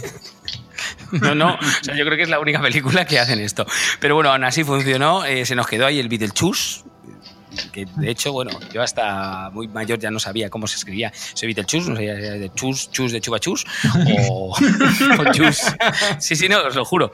Eh, pero bueno, que eh, de verdad, esta peli es maravillosa, es una historia de fantasmas brutal, eh, con toques musicales inolvidables, con el Banana Bound. Eh, ahí a tope. Sí. Bueno, bueno, bueno, inc increíble, en el que tenemos a un Michael Keaton socarrón, eh, soberbio, y bueno, está Alec Baldwin prácticamente irreconocible, o sea, porque está súper joven, y a, a, Gina Davis, y, y tenemos a, a, Winona Ryder, ¿no? En el papel de, sí, sí, sí, de, la, de, de la, chica. O sea, bueno, un, una peli... Y que luego pie, también debo decir, a la serie de animación eh, que, que, cierta generación fuimos muy, muy proclives a ella. La ponían por, la ta por las tardes en la 2. Sí. Fuisteis fanners, ¿no? De, de- de sí, pero ampliaba el, todo el imaginario del, de ese mundo, de ese ultramundo, eh, de manera muy guay y con un diseño muy, muy chulo. Pues ahí os lo dejo, ¿vale? No me extiendo más. Eh, eh, Película 1988. de las de- mejores de Tim Burton, además. De Tim Burton, sí, yo, yo también estoy contigo. Yo creo que una de las mejores películas de Tim Burton que se puede ver en cualquier momento, o sea, en cualquier momento y, y con quien queráis elegir y perecer. Muy bien, pues mi imprescindible del programa sería Zombieland, ¿no? Ya hemos hablado eh, de algún que otro, de alguna que otra película sobre el género zombie con ese tono de comedia y yo creo que es- esta película no lo lleva como un poco al gran público y, y la verdad es que tanto las actuaciones que hay de los actores y actrices principales como algunos cameos como el propio Bill Murray que aparece por ahí eh, es, hace obligatorio eh, que veamos esta película y su secuela que salió creo que fue el año pasado Eh, mira, pues para mí, el maestro absoluto de todos, que hay muchos, hay muchos, pero en mezclar el terror y la comedia, eh, es, es Edgar Wright. Eh, desde luego, y para mí yo creo que la, película que mejor equilibra todo esto es eh, Shaun of the Dead, también está elegida porque creo que de todas las traducciones de las que hemos hablado hoy, es, es- es la, más, la, la más loca, que es traducir el título en inglés por otro título en inglés, ¿no? De Shaun of the Dead a Zombies Party. ¡Ole ahí! Ole, ole se, merece, el top. Merece- Sí, sí, Pero sí, es que inaugura la, la trilogía Corneto, eh, seguida por eh, Hot Fuzz, a.k.a. Arma Fatal. Y, y ¿cómo era? Eh, Bienvenidos al fin del mundo, sí. Bienvenidos al fin del mundo. Bienvenidos al fin del mundo, ¿no? Welcome to the, the, the- World's End, ¿no? Se llama, Sí, creo, The inglés. World's End se llama, sí, The World's sí, End. que tiene nombre de, de pub, que además recupera esos pubs, por cerrar un poco el título, eh, dándole la importancia que han tenido el cine de terror, co- como el, el The Slaughter Lamb, el, el cordero destrozado de un...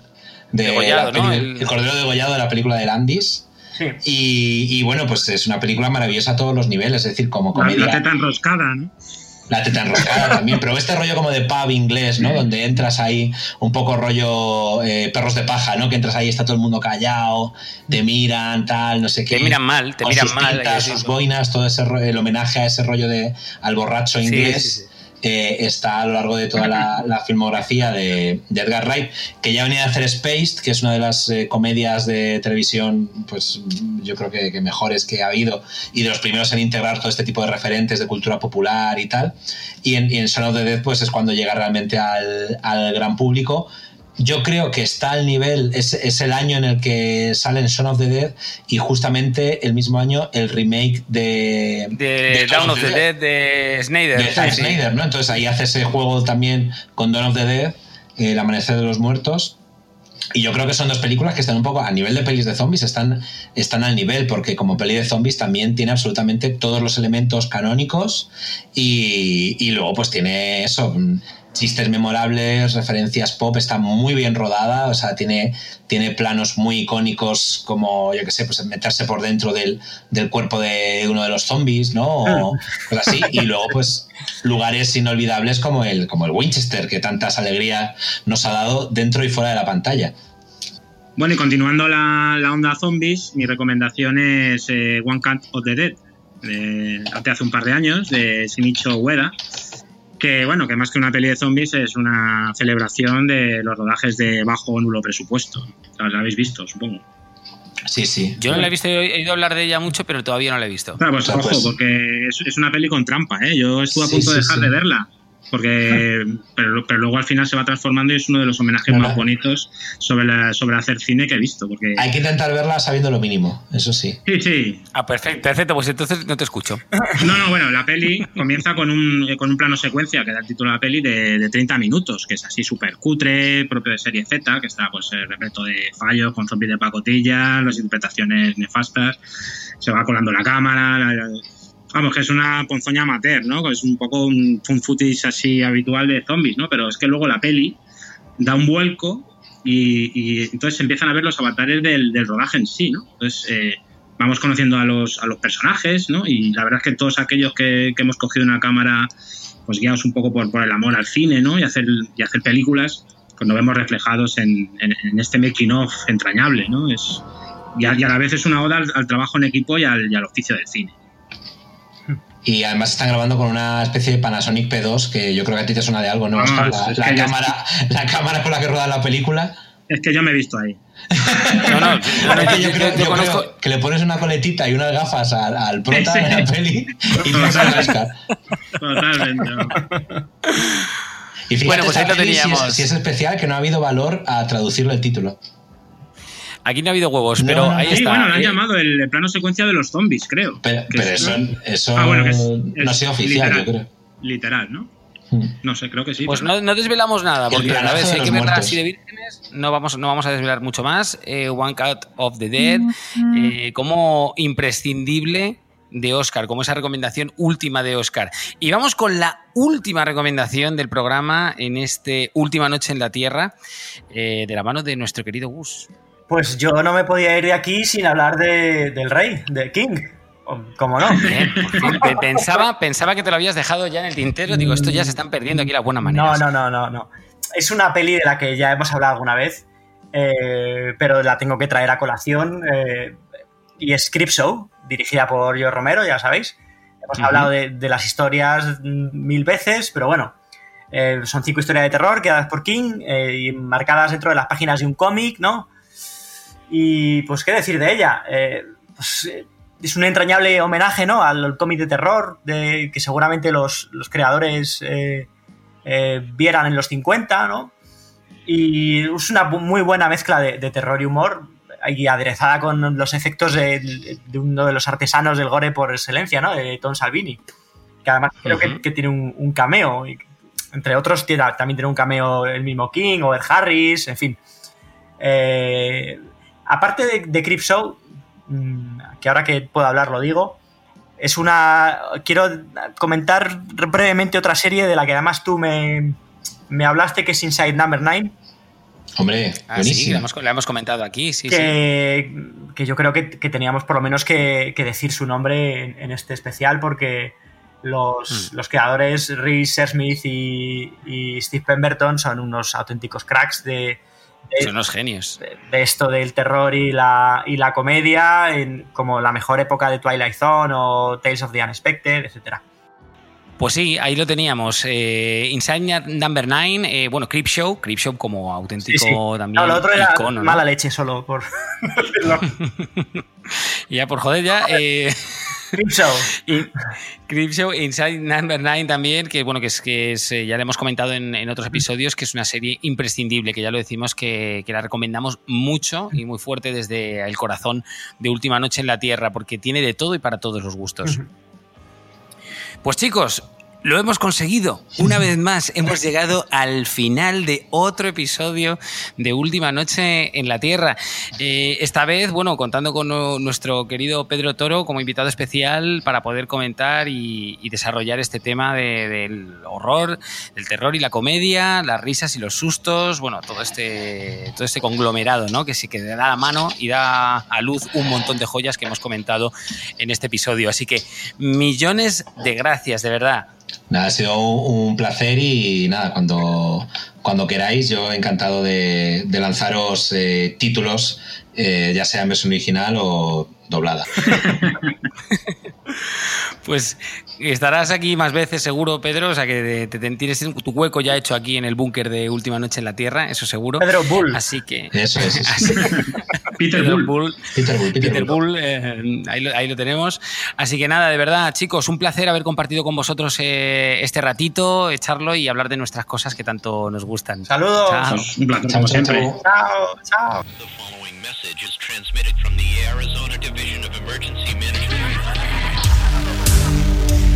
Hasta aquí otro programa más de Última Noche en la Tierra. Saludos de quien te ha estado acompañando, Karim Shaker. Ya sabes que puedes suscribirte a nuestro programa desde cualquiera de las plataformas disponibles, Spotify, Google Podcast, Apple Podcast, Evox, donde tú quieras. Gracias por estar ahí conectados a esta emisión apocalíptica. Como siempre, nos escucharemos la semana que viene con más cosas, más películas, más referencias, aquí en Última Noche en la Tierra. Nos escuchamos, chao.